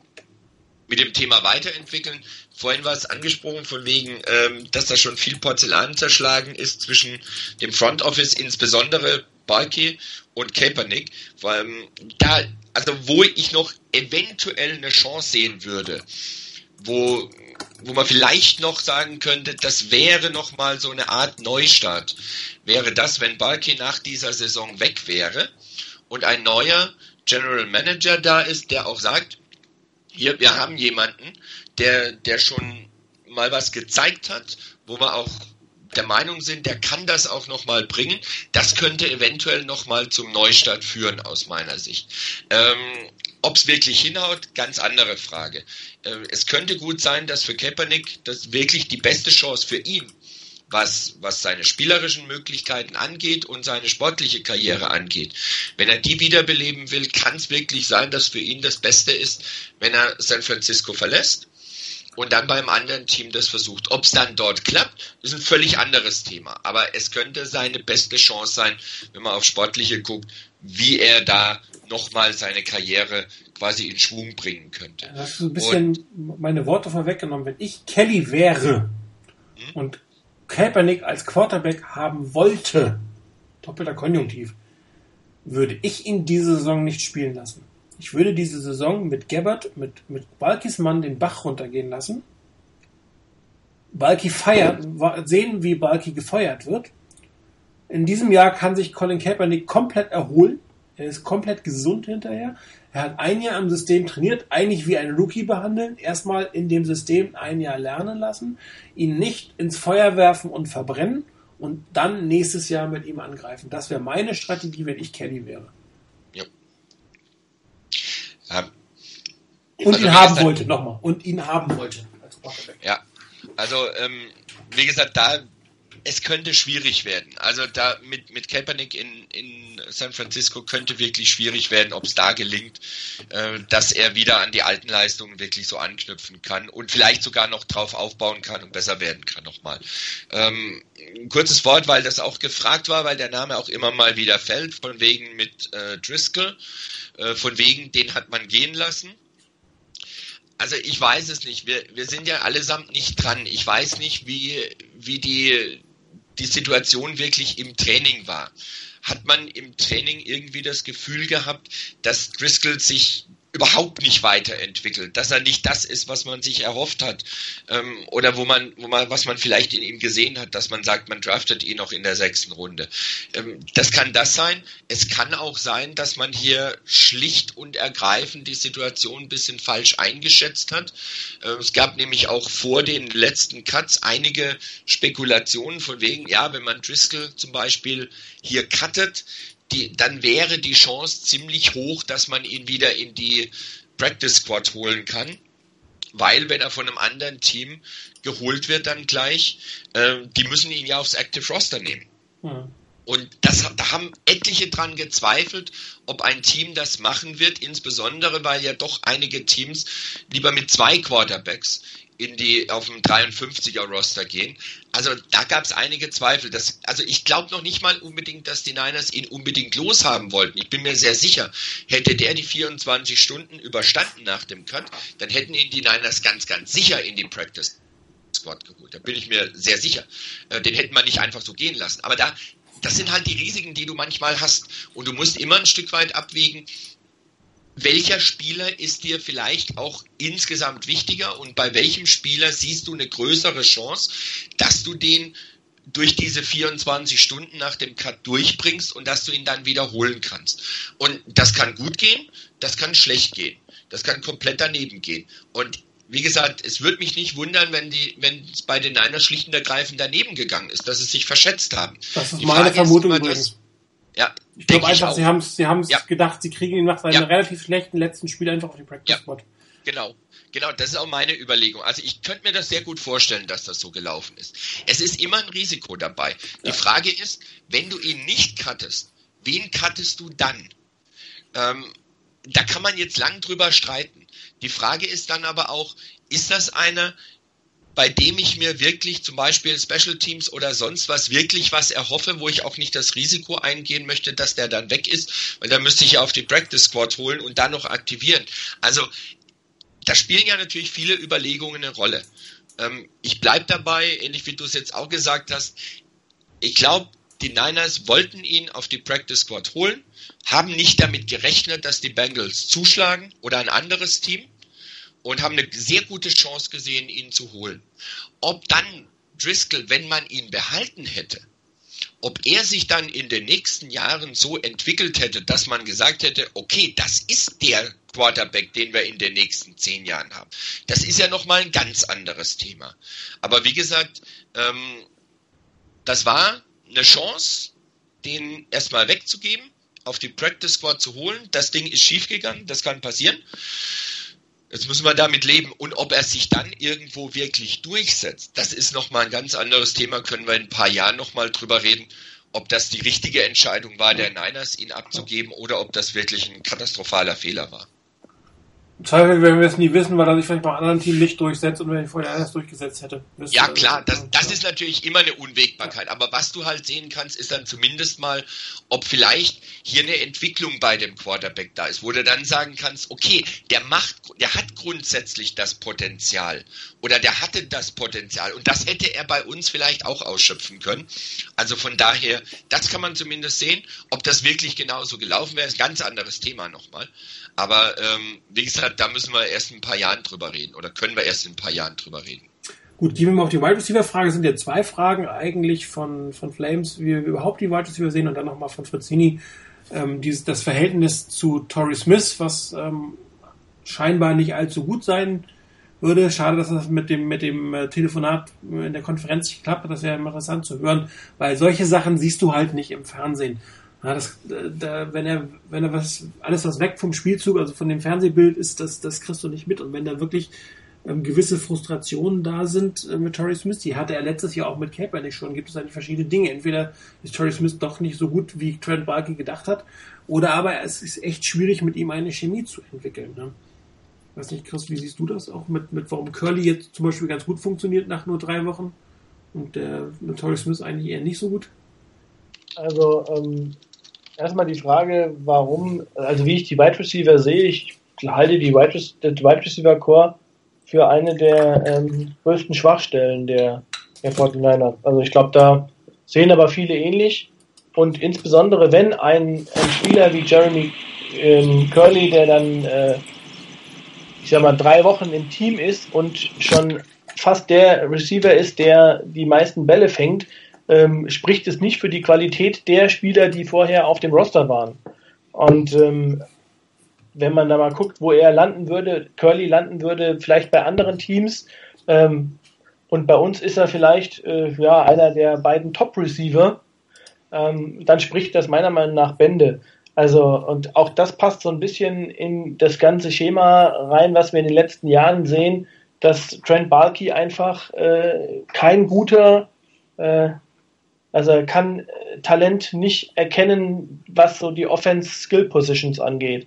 Und ähm, ja, bei, den, bei der Chemie mit, mit Torrey Smith und, und Blaine Gabbard, ach, das ist also, vermag ich ehrlich gesagt von außen ganz schwer einzuschätzen, aber ich kann mir natürlich gut vorstellen, wenn ein, ein Wide Receiver ähm, zwei, dreimal, viermal oder vielleicht auch mehrmals in dem Spiel das Gefühl hat, ich laufe eine gute Route und der Quarterback sieht mich nicht oder er wirft den Ball nicht, weil er kein Vertrauen hat, dann kann es bestimmt auch vorkommen, dass dann irgendwann beim vierten, fünften Mal der Wide Receiver die Route eben nicht zu Ende läuft und dann wirft der Quarterback doch und dann geht es schief. Also das, ich glaube, das kann man von außen überhaupt nicht einschätzen, wo da der, der Knackpunkt liegt. Ähm, vermag ich ehrlich gesagt von außen nicht zu sagen. Ich meine, aber immerhin 15% der Offense-Snaps nicht auf dem Feld, was für Nummer 1 Receiver auch schon hohe Zahl ist, finde ich. Ja, ich glaube, ich glaube, also persönlich für mich ist Torrey Smith kein Nummer 1 Receiver. Ja, aber er also ist ja nominal der von den 49ers, ne? Genau, die 49ers haben faktisch für mich keinen Nummer 1 Receiver. Die 49ers haben, ich will mir jetzt mal ganz böse sagen, äh, drei Nummer 3 Receiver, vielleicht auch einen Nummer 2 Receiver. Äh, Torrey Smith ist, äh, vergleich, vergleich ihn mal so ein bisschen, wenn du das anguckst, mit Ted Ginn bei den, bei den, ähm, bei den Panthers. Ein Receiver, der Downfield gehen kann, der durch seine Geschwindigkeit überzeugt, der ähm, da auch eine Waffe ist, wenn man ihn einsetzt, aber als nur eins Anspielstation ist er das nicht. Ähm, und da fehlt dann eben vielleicht ein Calvin Benjamin, ähm, ein Spieler, der, äh, den die 49ers hätten haben können, der erreichbar gewesen wäre damals in der Draft. Ich glaube, der ist an damals Nummer 30 oder was gegangen. Ich weiß ja, es relativ nicht. spät. Ja. Relativ spät. Und ähm, wo man sagt, okay, das ist eine physische Präsenz, das ist das, was den 49ers im, im, im, äh, im Wide Receiver Core fehlt. Und ich glaube, so, so ein Spieler wie, wie Benjamin zum Beispiel ähm, würde die 49ers insgesamt im ganzen Wide Receiver Core viel besser machen. 28. Weil, Pick war.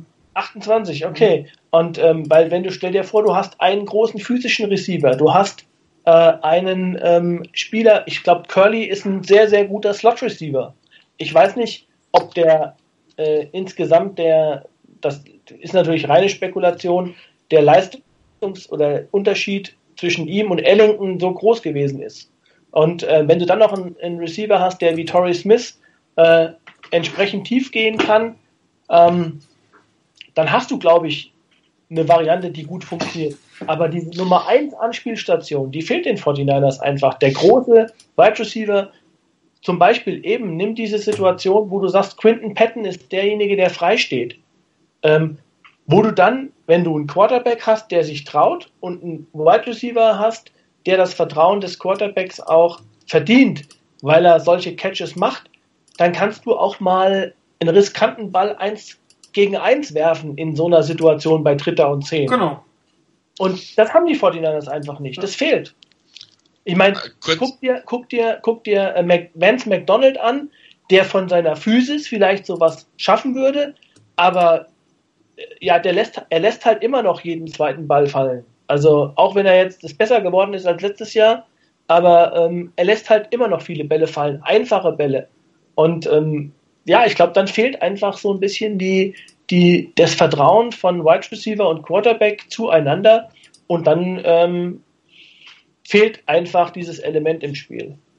Ganz kurz zu dem Thema von wegen Calvin Benjamin hätten die Niners haben können. Nur mittels Trade. Die Niners waren an 30 und die Panthers haben ihn an 28 genommen. Also, wenn sie ihn hätten haben wollen, hätten sie nach oben traden müssen. Ja, also der ging, da waren nicht die Niners, die jemanden gepickt haben und hinterher kam dann Benjamin, sondern als die Niners wirklich dran waren in dem, in dem Draft, war Benjamin zwei Picks vorher weggegangen. Nur das nochmal zur Erläuterung. Weil, also das möchte ich so nicht stehen lassen, von wegen, den hätte man haben können.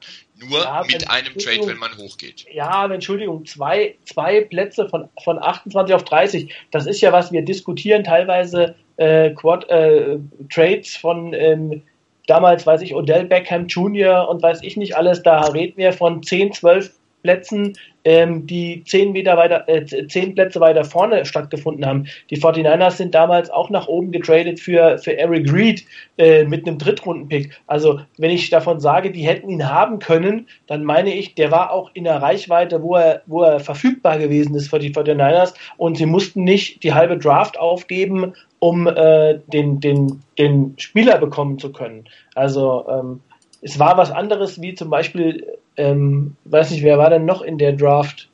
Ich glaube Evans, der ist, glaube ich, an sieben gegangen in dem, in dem Jahr. Ähm, der ist zu den, zu den Buccaneers gegangen. Ja. Genau. Und so jemand, das ist für mich, der unerreichbar ist. Aber Calvin Benjamin, ich weiß noch, die Diskussionen waren auch ziemlich ausgeprägt weil viele gesagt haben, der schafft es nicht, der ist zu langsam, der, der wird in der NFL nicht, der ist zu unkonstant in der, im, im, im College gewesen und ähm, ja, er hat halt bisher das Gegenteil bewiesen. Ja, weißt du aber vorher auch nicht. Nee, natürlich ist nicht. Ist auch immer das Thema. Also, ich meine, da, da kommen wir ja letztendlich nie dahin. Du musst dich irgendwann mal für einen Spieler entscheiden. Du musst auch dich entscheiden dafür, ob dir ein Spieler ein Uptrade wert ist. Und du kannst nicht in die Zukunft gucken, was ist in fünf Jahren, sondern du musst das einschätzen, du musst das Potenzial einschätzen dieses Spielers. Dazu kommt noch, dass natürlich mit, mit Trent Borke einer da ist, der sich jetzt an Wide Receiver gar nicht mehr rantraut. Das ist ein anderes Thema nochmal. Aber wie gesagt, ähm, ja, man hätte ihn haben können, klar, man hätte abtraden müssen. Er war nicht einfach so zu haben, er fiel denen nicht in den Schoß. Man hätte was dafür aufgeben müssen und das war den Niners, zumindest mal Balki war es das anscheinend nicht wert, weil er da eben genau solche Berichte wahrscheinlich auch da im Kopf hatte, plus die Erfahrung mit AJ Jenkins. Aber letztendlich spielt das keine Rolle mehr. Das Ding ist durch, er ist nicht zu den Niners gegangen und alles andere ist ja eine Sache, hätte, wäre, wenn und aber. Ja gut, aber wenn du jetzt sagst, äh, wie, wenn wir über Wide Receiver reden, die 49 haben ein extrem schlechtes Wide Receiver Core. Ja, klar. Äh, hätten etwas tun können und tun müssen wahrscheinlich. Ja. Bin ich bei dir. Ja, statt einem Free Safety Uptrade, Free Safeties, weiß ich nicht, kann man auch vielleicht mal später bekommen. Ähm, Trent Balky denkt halt, Wide Receiver kann man auch mal später bekommen. Hm. Zumindest damit hat er Unrecht oder mit anderen Dingen auch. Ähm, aber warum funktioniert Curly nach drei Wochen? Ich glaube, Curly ist einfach für die Position ganz gut geeignet. Bei manchen Spielern macht es auch sehr schnell Klick bei einem System. Die kommen in ein System und können da sehr viel mit anfangen. Oder sind für ein System sehr gut geeignet. Vielleicht haben sie vorher in einem anderen gespielt, kommen in ein neues und da passt es sehr gut. Und das merkt natürlich auch ein Quarterback. wenn du einen Spieler hast, der sich in einem System sehr wohl fühlt, der sehr schnell reagieren kann, der immer gute Entscheidungen fällt in diesem System, der gewinnt dann sehr schnell das Vertrauen des Quarterbacks. Und dann funktioniert so eine Chemie auch relativ schnell. Ja? Und wenn du dann zum Beispiel ähm, als Quarterback dich nicht so ganz traust, gewisse Bälle zu werfen, und dann entwickelst du auch nicht die Chemie mit diesem Wide Receiver, der auf dieser Position, oder mit den Spielern, die auf dieser Position stehen. Da kann das schon sein, dass ein Spieler, der neu da ist, sich relativ schnell in ein System einfügt. Der kriegt wahrscheinlich nicht die kompletten Plays, sondern kriegt die, mit denen er sich wohlfühlt. Und das ist aber auch dann ein, ein etwas, was, was auf Gegenseitigkeit beruht sozusagen. Und dann kann das schon funktionieren. Also Curly ist wahrscheinlich für einen anderen Teams ein guter Nummer 4 Receiver. Vor den Niners setzen ihn als Nummer 3 Receiver ein und ähm, haben damit einigermaßen Glück. Ob das die nächsten Spiele noch so weitergeht, muss man mal sehen, ob er sich weiterentwickeln kann, ob, ob die, die, die Teams besser sich auf ihn einstellen können. Ähm, sie wissen natürlich auch nicht genau, wie er sich in diesem System funktioniert. Ne? Wenn man ein bisschen Film geguckt hat, funktioniert das vielleicht auch wieder ganz anders. Aber in Summe ist dieses Wide Receiver Core nicht NFL-tauglich. Und einzig und allein verantwortlich ist dafür definitiv Trent Markey. Weil alle Spieler, die da sind, hat er geholt. Es ist keiner mehr da, der, der von früher noch da war. Er hat den Michael Crabtree nicht haben wollen. Ähnliche Situation wahrscheinlich mit Colin Kaepernick. Ähm, den einen ist er losgeworden, den anderen nicht. Und auch da, ähnlich wie auf der Quarterback-Position, wird sich nur was bewegen, wenn die 49ers einen neuen General Manager bekommen. Also ich traue Malkin nicht zu, dass er äh, in der nächsten Saison, wenn er noch General Manager ist, einen Top-Receiver in der ersten Runde holt. Glaube ich einfach nicht. Wahrscheinlich holt er einen Quarterback oder er tradet down oder keine Ahnung, was immer er macht. Aber nicht das, was man eigentlich erwarten könnte. Hm. Gut. Haben wir noch eine Frage, die wir übersehen haben? Ähm. Moment. Ah, ja, doch, Supi hat noch gefragt. Vorstellen, ob äh, man vor dem Spiel schon das Spiel aufgegeben hat. Ähm, Weiß ich nicht. Also ich glaube eigentlich, dass du am zweiten Spieltag in der NFL solche Gedanken nicht haben solltest. Und dass da auch für die Coaches da dafür zu sorgen haben, dass das nicht da sein sollte. Wissen tun wir das nicht. Aber also wenn das der Fall wäre, dann haben die 49ers noch ein viel größeres Problem. Dann haben sie so ein mentales Problem in ihrem Roster, ähm, dann müssten sie eigentlich alle austauschen. Also selbst Veteranen, die schon sehr, sehr viel erlebt haben, dann in ein Spiel reingehen und sagen, na, eigentlich haben wir es schon verloren.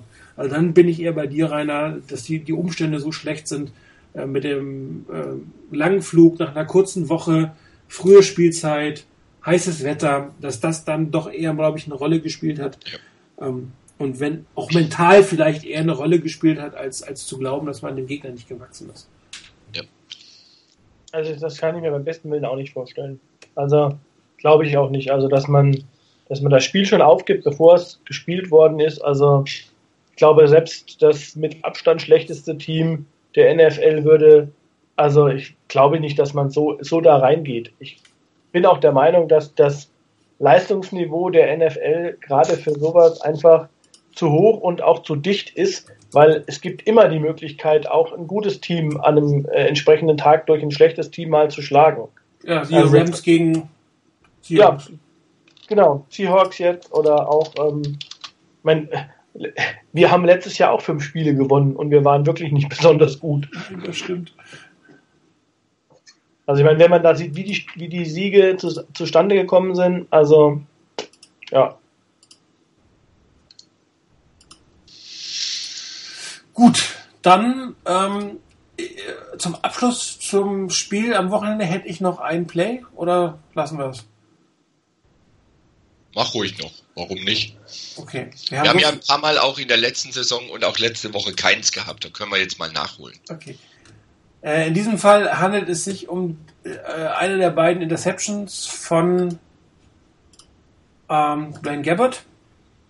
Und zwar die gegen Luke Küchle, die ich noch viel schlimmer fand als die, als die gegen Torrey Smith. Da bin ich mir nicht sicher, ob das nicht eine einfache Misskommunikation war zwischen den beiden. Ja, weil der eine ging nach außen, der Ball ging nach innen. Ähm, das mag sein, dass, dass äh, der eine sich geirrt hat oder der andere sich geirrt hat. Das kann dir immer mal wieder passieren. Das sieht natürlich scheiße aus und in der Situation war das auch total unnötig. Ähm, dass so, solche Missverständnisse passieren aber immer wieder. Die, die ähm, Interception gegen Kügli, die war einfach nur scheiße. Also es war einfach schlecht gespielt. Ja. Ähm, Antwort 95, seht ihr sie?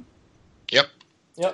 Gut, also hier die 49ers mal mit etwas anderen Aufstellung. Drei Wide Receiver auf der rechten Seite, Thailand links, äh, Running Back links.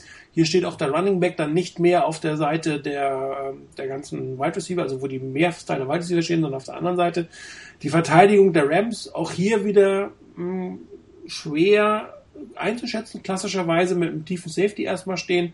Sieht nach ein bisschen Man-to-Man -Man auf der linken Seite aus. Vermutlich äh, wird auf der rechten Seite jemand den Running Back bewachen und den Tight End. Das habe ich versucht mit den beiden ähm, äh, äh, Balken anzudeuten. In der Mitte war eigentlich schon wieder mit Zonenverteidigung zu rechnen, weil das die Panthers mehr oder weniger den ganzen Tag gespielt hat. Und Lukükli steht da schon so auf der rechten Seite, da wo eine der Routen hingeht. Das sieht man im Bild 2, da habe ich die Routen der 49ers gespielt, äh, gespielt, gezeigt. Äh, wir haben zwei Curl-Routen auf der Innenseite, eine Deep Post-Route auf der rechten Seite und dann zwei Routen, die sich, also eine klassische Out-Route vom Running Back und der, ähm, der Teil deutet so eine Out-and-Up-Route an, äh, Out-and-Up-Route an, ja, das ist korrekt.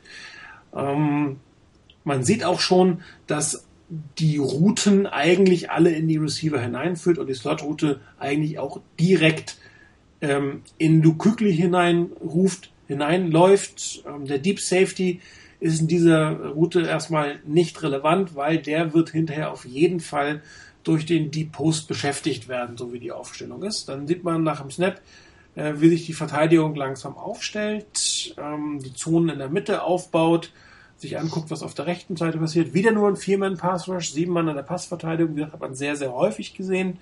Bild 4, Pocket sehr gut. Äh, Routen entwickeln sich langsam. Ähm, aber alle Verteidiger, sieht man in diesem Moment, sind erstmal noch nicht anspielbar. Das heißt, keiner ist in seiner Route so weit, dass er anspielbar sein kann. Alle werden im Prinzip von, von Verteidigern aufgenommen. Bild 5, dann wieder ein Stück weit die Entwicklung, wie es auf der Seite ist.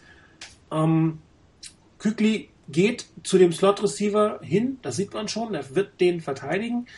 ähm, der Verteidiger, an dem ich das X gemacht habe, der ist eigentlich für den ähm, zweiten Slot Receiver verantwortlich, der die zweite Route läuft, weil man ja sieht, die anderen beiden tiefer stehenden äh, nehmen Torrey Smith da bei der Postroute auf. Ähm, jetzt hat Blaine Gabbard, das sieht man nachher wenn, aus, der Hintertorperspektive, also aus der Kamera von hinten, ähm, eigentlich nur auf die Slotroute geguckt. Also im Pre-Snap Read hat er sich schon für diese Slotroute entschieden, obwohl eigentlich Kükli dort steht, was schon mal ein schlechtes Zeichen ist, weil er ein relativ guter Passverteidiger ist. Und der ähm, mit X äh, markierte Verteidiger guckt auch erstmal noch ins Backfield. Also er geht mit seiner Route noch nicht mit. Ähm, entweder hat man hier was auf dem Film gesehen oder aber ähm, Gerbert hat ihn wirklich so dermaßen angestarrt, dass der Verteidiger es nicht für notwendig erachtet hatte, auf seiner Seite nach links äh, auf die zweite Hookroute zu gehen. Bild 6, da ist der Ball quasi, da ist die Bewegung schon da, keine Änderung am Kopf, an der Kopfrichtung von Glenn Gabbard, da geht der Ball hin. Ähm, auch da sieht man eigentlich schon, selbst wenn der innere Verteidiger äh, der linke Verteidiger nicht rangehen würde. Lokükli ist in dieser Route, der wird sie verteidigen, die wird im Zweifel nicht complete werden. Interception kann man nicht voraussehen, aber den complete zu machen, wird schon ein bisschen schwierig.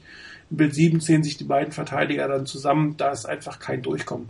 Hier sieht man auch, dass die zweite Route auf der rechten Seite, von der, auf der Verteidigung, nee, auf der anderen Seite, auf der rechten Seite, die Hochroute wäre durchaus frei gewesen. Also zumindest hätte man hier versuchen können, entweder ähm, wenn man sieht, dass Kükli dahin geht, nochmal den Kopf ein Stück weiter, also ein Read mehr zu machen oder zumindest da zuerst hingeguckt hätte und den zweiten Defender davon abgehalten hätte, ähm, auf, auf diese Route zu gehen. Aber das war wirklich, warum sage ich, das war einfach schlecht. Bild 8 nochmal die Perspektive von hinten, ähm, angedeutet, wie die Route geht. Da steht Kükli einfach im Weg. Bild 9 ähm, auch eindeutig zu sehen, hier ist, Gerbert hat sich schon entschieden, diese Route zu werfen. Er steht schon in der fertigen Wurfposition, er guckt nirgendwo anders hin, guckt nur auf die Mitte. Äh, geht schon nach vorne. Bild 10 ist der Ball in der Luft, da sieht man schon, dass dieser Ball am Ende des Tages nicht ankommen wird. Zwei Receiver kommen da an. Also das war eine wirklich extrem schlechte Entscheidung äh, von, von Blaine Gerbert. Der Wurf selber war okay, der wäre angekommen, wenn der Receiver frei gewesen wäre. Denn da konnte Kükli den auch relativ einfach fangen. Das war nämlich zwischen die Nummern. Aber sich im Prisoner Breed schon so festzulegen und dann überhaupt nichts zu machen, irgendein Pumpfake zur anderen Seite zu gucken, ja, das war auch vom Design im Prinzip okay, weil es war ja, waren ja, äh, eine Route wäre ja frei gewesen. Ja, aber äh, das ist so ein typischer Blaine Gabbard, was immer er da wollte, irgendwas reißen, unbedingt First Down machen, keine Ahnung. Ähm, das sind so die Sachen, die killen einen dann. Es ist aber sowas, was ich im Prinzip extrem schade finde, dass sowas eben bei ihm dann vorkommt. Wenn du dir anguckst, wie er in der, im ersten Spiel teilweise wirklich in aller Ruhe seine Reads durchgegangen ist und nicht von Anfang an seine Anspielstation angeguckt hat, dann ist es extrem ärgerlich, dass in solchen Situationen das halt dann nicht passiert. Und das ist das, was es verhindern wird, dass das Gabbard auf, auf lange Sicht wirklich eine Lösung ist für die 49ers, wenn er das nicht abstellen kann. Und da zweifle ich im Moment wirklich dran. Er, er zeigt ja immer mal wieder, dass er das durchaus kann. Er ist auch, wie gesagt, im ersten Spiel gegen die Rams, wenn du dir das angeguckt hast, da waren etliche Plays dabei, wo er richtig in aller Ruhe seine Reads durchgegangen ist und dann seinen Wurf gemacht hat. Dass der nicht immer ankommt, okay, kann man auch noch dran arbeiten vielleicht. Vielleicht aber auch nicht mehr, was weiß ich. Aber da ist er schön wenigstens seine Reads durchgegangen. Hier in dem Fall, jetzt gerade bei dem Play, einen angeschaut, von Anfang an, damit klar, da geht's hin, kein Wechsel rüber, kein Pumpfake, wie du gesagt hast, oder sonst was. Den Kopf nicht bewegt, immer in die Richtung und das war quasi schon angekündigt, hallo, ich werfe jetzt genau dahin, springt mal dazwischen irgendwie. Das ist ärgerlich bei der Geschichte. Finde ich zumindest. Da kann man eigentlich gar nicht viel so sagen. Es war einfach schlichtweg ein schlechtes Play. Gut, damit soll es auch für das, das äh, Panthers-Spiel gewesen sein. Gucken wir mal kurz auf Sonntag. Spiel gegen die Seahawks. Ich persönlich mache mir nicht mehr Hoffnung, als es mir gegen die Panthers gemacht hat, auch wenn die Seahawks alles andere als gut ausgesehen haben. Diese Saison auch gegen die Rams wirklich ziemlich übel gespielt haben. Äh, spielen zu Hause, haben eigentlich immer in letzter Zeit gegen die 49ers gut ausgesehen, scheinen auch sehr gut motiviert zu sein, auch wenn Jim Harbour nicht mehr da ist. Ähm, Russell Wilsons Verletzung scheint ja auch einigermaßen überwunden zu sein. Ähm, auch von, von der Qualität her konnte die 49ers mit den Seahawks meiner Meinung nach derzeit überhaupt nicht mithalten. Ähm, wenn die auch nur annähernd eine gleich schlechte Leistung gegen die Panthers bringen, die 49ers, dann wird das ein ziemliches Debakel werden am Sonntag. Also ich denke mal, ähm, ein Russell Wilson wird nicht in, im Vollbesitz seiner Kräfte sein. Das ist mit Sicherheit zu früh. Das heißt, diese äh, Verletzung wird ihn sicherlich noch ein Stück weit behindern. Ähm, ich sehe auch da die Niners durchaus in der Lage, dass sie mit ihrer Defense, wenn sie diverse Fehler abstellen können, zum Beispiel solche Geschichten wie, wie Bethea bei dem Touchdown von Olsen. Wenn man solche Dinge abstellt, halte ich die Niners durchaus für fähig, dass sie die, die Offense der Seahawks einigermaßen, einigermaßen unter Kontrolle haben können und dass sie da nicht, was weiß ich, 40 oder 50 Punkte kassieren. Das Problem, das ich sehe, ist das, dass in der Offense ich den Niners das nicht wirklich zutraue, so viel Punkte zu machen, dass es dann wieder reicht, um doch noch zu gewinnen. Ähm, da sehe ich im Moment wirklich das größere Problem dahinter. Denn die Defense der Seahawks hat wirklich immer noch eine sehr, sehr hohe Qualität. Ähm, dass man das Spiel bei den Rams verloren hat, war letztendlich eher der Offense geschuldet, die da wirklich gar nichts auf die Reihe gebracht hat, als der Defense, die ihren Teil eigentlich dazu beigetragen hat. Wenn du auswärts nur neun Punkte, glaube ich, waren es, wenn du neun Punkte kassierst, dann musst du eigentlich ein Auswärtsspiel gewinnen können. Ähm, das ist ihnen nicht gelungen. Also von daher eher Probleme der Offense. Die Defense wird auch den Niners Probleme bereiten, da bin ich ziemlich sicher.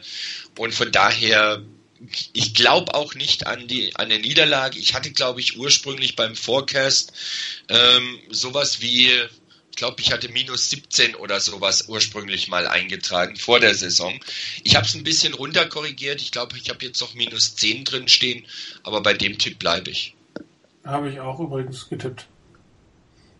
Ich war Erster jetzt. Hey. Okay, dann verlieren Sie mit 12. Okay. Chris. Also, ähm, ich bin sehr gespannt auf das Spiel, weil ähm, die Seahawks, also ich schätze die Seahawks in, in der Saison nicht so stark ein wie in den, in den Jahren zuvor. Ich finde auch da merkt man einfach, wie hoch die Leistungsdichte in der NFL ist. Ähm, da fehlt in der Offense plötzlich ein Marshawn Lynch, ähm, der in den vergangenen Jahren immer für Situationen, wo nichts mehr ging, dann ging halt auch mal Marshawn Lynch. Ähm, Russell Wilson wird man mal sehen, wie er ähm, zurechtkommt, wenn er nicht mehr seine Athletik zu 100 Prozent, sondern vielleicht nur noch zu 90 durchsetzen kann oder einsetzen kann. Ähm, ich finde auch in der, in der Defense merkt man so ein bisschen, dass äh, die anders die Seahawks nicht so auf der Höhe sind. Ähm, äh, also ich weiß nicht, ich glaube nicht, dass die 49ers das Spiel gewinnen werden. Nein, das glaube ich nicht. Alleine schon, äh, weil das Spiel auswärts ist und das schon mal für äh, lockeren Touchdown-Abstand äh, gut ist bei den Seahawks.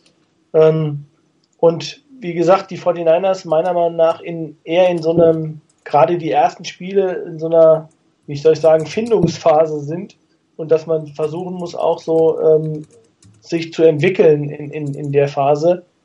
In der zweiten Saisonhälfte wäre das interessanter.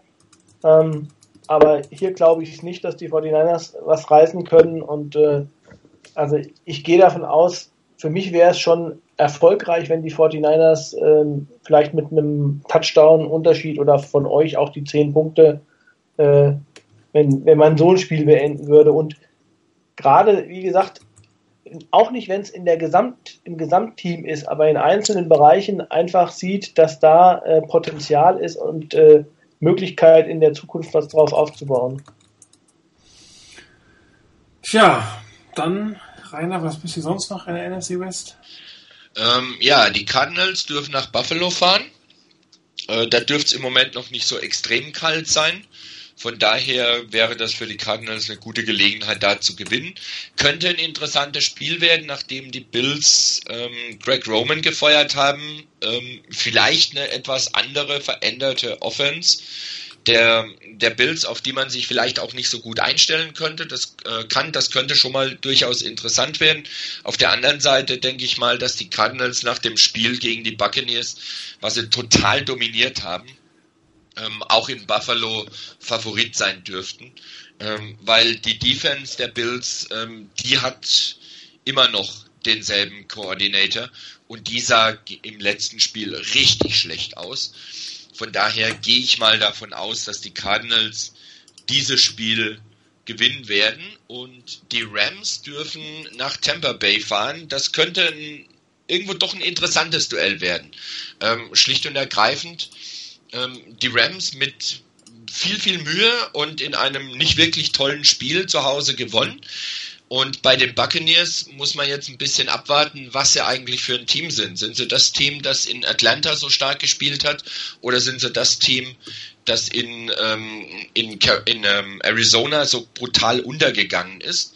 Ähm, könnte interessant werden, wenn es den, den Rams endlich mal gelingt, ihr Laufspiel richtig auf Touren zu bringen dann könnte es knapp werden und interessant werden. Ich glaube aber nicht dran, dass die Rams da einen zweiten Sieg hintereinander feiern werden und gehe davon aus, dass die Buccaneers das gewinnen.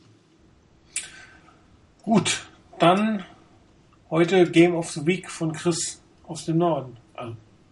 Ja, also in, in, guter alter Chris-Tradition äh, ist es total schwer, sich zu entscheiden. ähm, also ich finde, es sind einige äh, Spiele dabei, die gerade, also die, die frühen Spiele sind sehr interessant, die 19 Uhr Spiele. Ähm, also abgesehen mal davon, dass schon auch heute Nacht ein sehr interessantes Spiel ist mit Houston gegen New England, weil ich bin mal sehr gespannt, wie sich äh, Jacoby Brissett, der glaube ich als Starter auflaufen wird, bei den, bei den Patriots schlagen wird. Ähm, den hatten wir ja damals in der Mock Draft genommen und ähm, bin sehr gespannt, wie, wie auch mal, wo man mal sehen kann, wie funktioniert so ein Rookie-Quarterback, der ins kalte Wasser geworfen wird, in einem Team, was gut funktioniert, mit einem äh, Top-Head-Coach. Wie stellt der den ein und wie funktioniert das? Und ähm, ist es eine Situation, dass so ein Team äh, quasi de, den Rookie mitträgt und man trotzdem dann entsprechend einen Sieg einfahren kann gegen auch eine nicht wirklich äh, schlechte Houston Defense? Also sehr interessantes Spiel die 19 Uhr Spiele, das sind so diejenigen, die ich sehr interessant finde. Ähm, und da würde ich auch sagen, ähm, ist auch mein Game of the Week dabei. Ähm, das werden für mich äh, die Vikings gegen die Panthers. Es wird ein sehr interessantes Spiel werden. Ähm, die Vikings äh, mit sehr viel Hoffnung gestartet in die, in die Saison und plötzlich fehlen ja die beiden Skill-Player in der Offense und ähm, Trotzdem hat man äh, gegen die Packers ein gutes Spiel abgeliefert. Die Panthers auch ein starkes Team. Und ähm, ja, das wäre so mein Game of the Week. Äh, die anderen Spiele, es gibt viele, wie gesagt, Spiele, die noch interessant sind. Ich finde, Detroit gegen, gegen die Packers wird sehr interessant werden. Ähm, Denver gegen Cincinnati kann man sich anschauen. Also um 19 Uhr wird es mir richtig schwer fallen, äh, welches Spiel wir da angucken, aber ich glaube, das wird dann schon meine Frau entscheiden. Einfach Red Zone anmachen. ja. Und ähm, vielleicht noch, wer dann nochmal äh, das späte Spiel angucken will, da finde ich ganz interessant äh, die Steelers gegen die Eagles. Da bin ich auch sehr äh, gespannt, wie das laufen wird. Wird Carson Wentz seine, seine ähm, ja, die ersten, die, ich sage mal, wo, wo auch keiner mit gerechnet hat, dass er dann doch so durchstartet nach einer Offseason, wo man eigentlich gesagt hat, man will ihn langsam aufbauen und plötzlich ist er Starter. Ähm, und das gegen ein Steelers-Team, die eigentlich äh, immer ja, mit einem Ben Röttlisberger in, in, in guter Form, Antonio Brown, äh, also jedes Team an die Wand nageln können. Da bin ich sehr gespannt, wie sich so ein junger Rookie-Quarterback schlägt. Ja, dann fast zwei Stunden heute. Vielen Dank für euch, an euch beide fürs Dabeisein. Vielen Dank für alle, die heute zugehört haben oder sich das auch noch als Podcast die nächsten Tage anhören. Spiel gegen Seattle wird sicherlich spannend. Wir hören nächste Woche, ähm, nein, wir hören natürlich am Sonntag, was draus geworden ist, aber wir hören nächste Woche, ähm, was gut gelaufen ist oder was schief gelaufen ist oder warum es zu der Sieg oder Niedergang kam. Ähm, bis dahin wünsche ich euch ein schönes Wochenende, viel Spaß, schöne Woche. Bis dann. Ciao.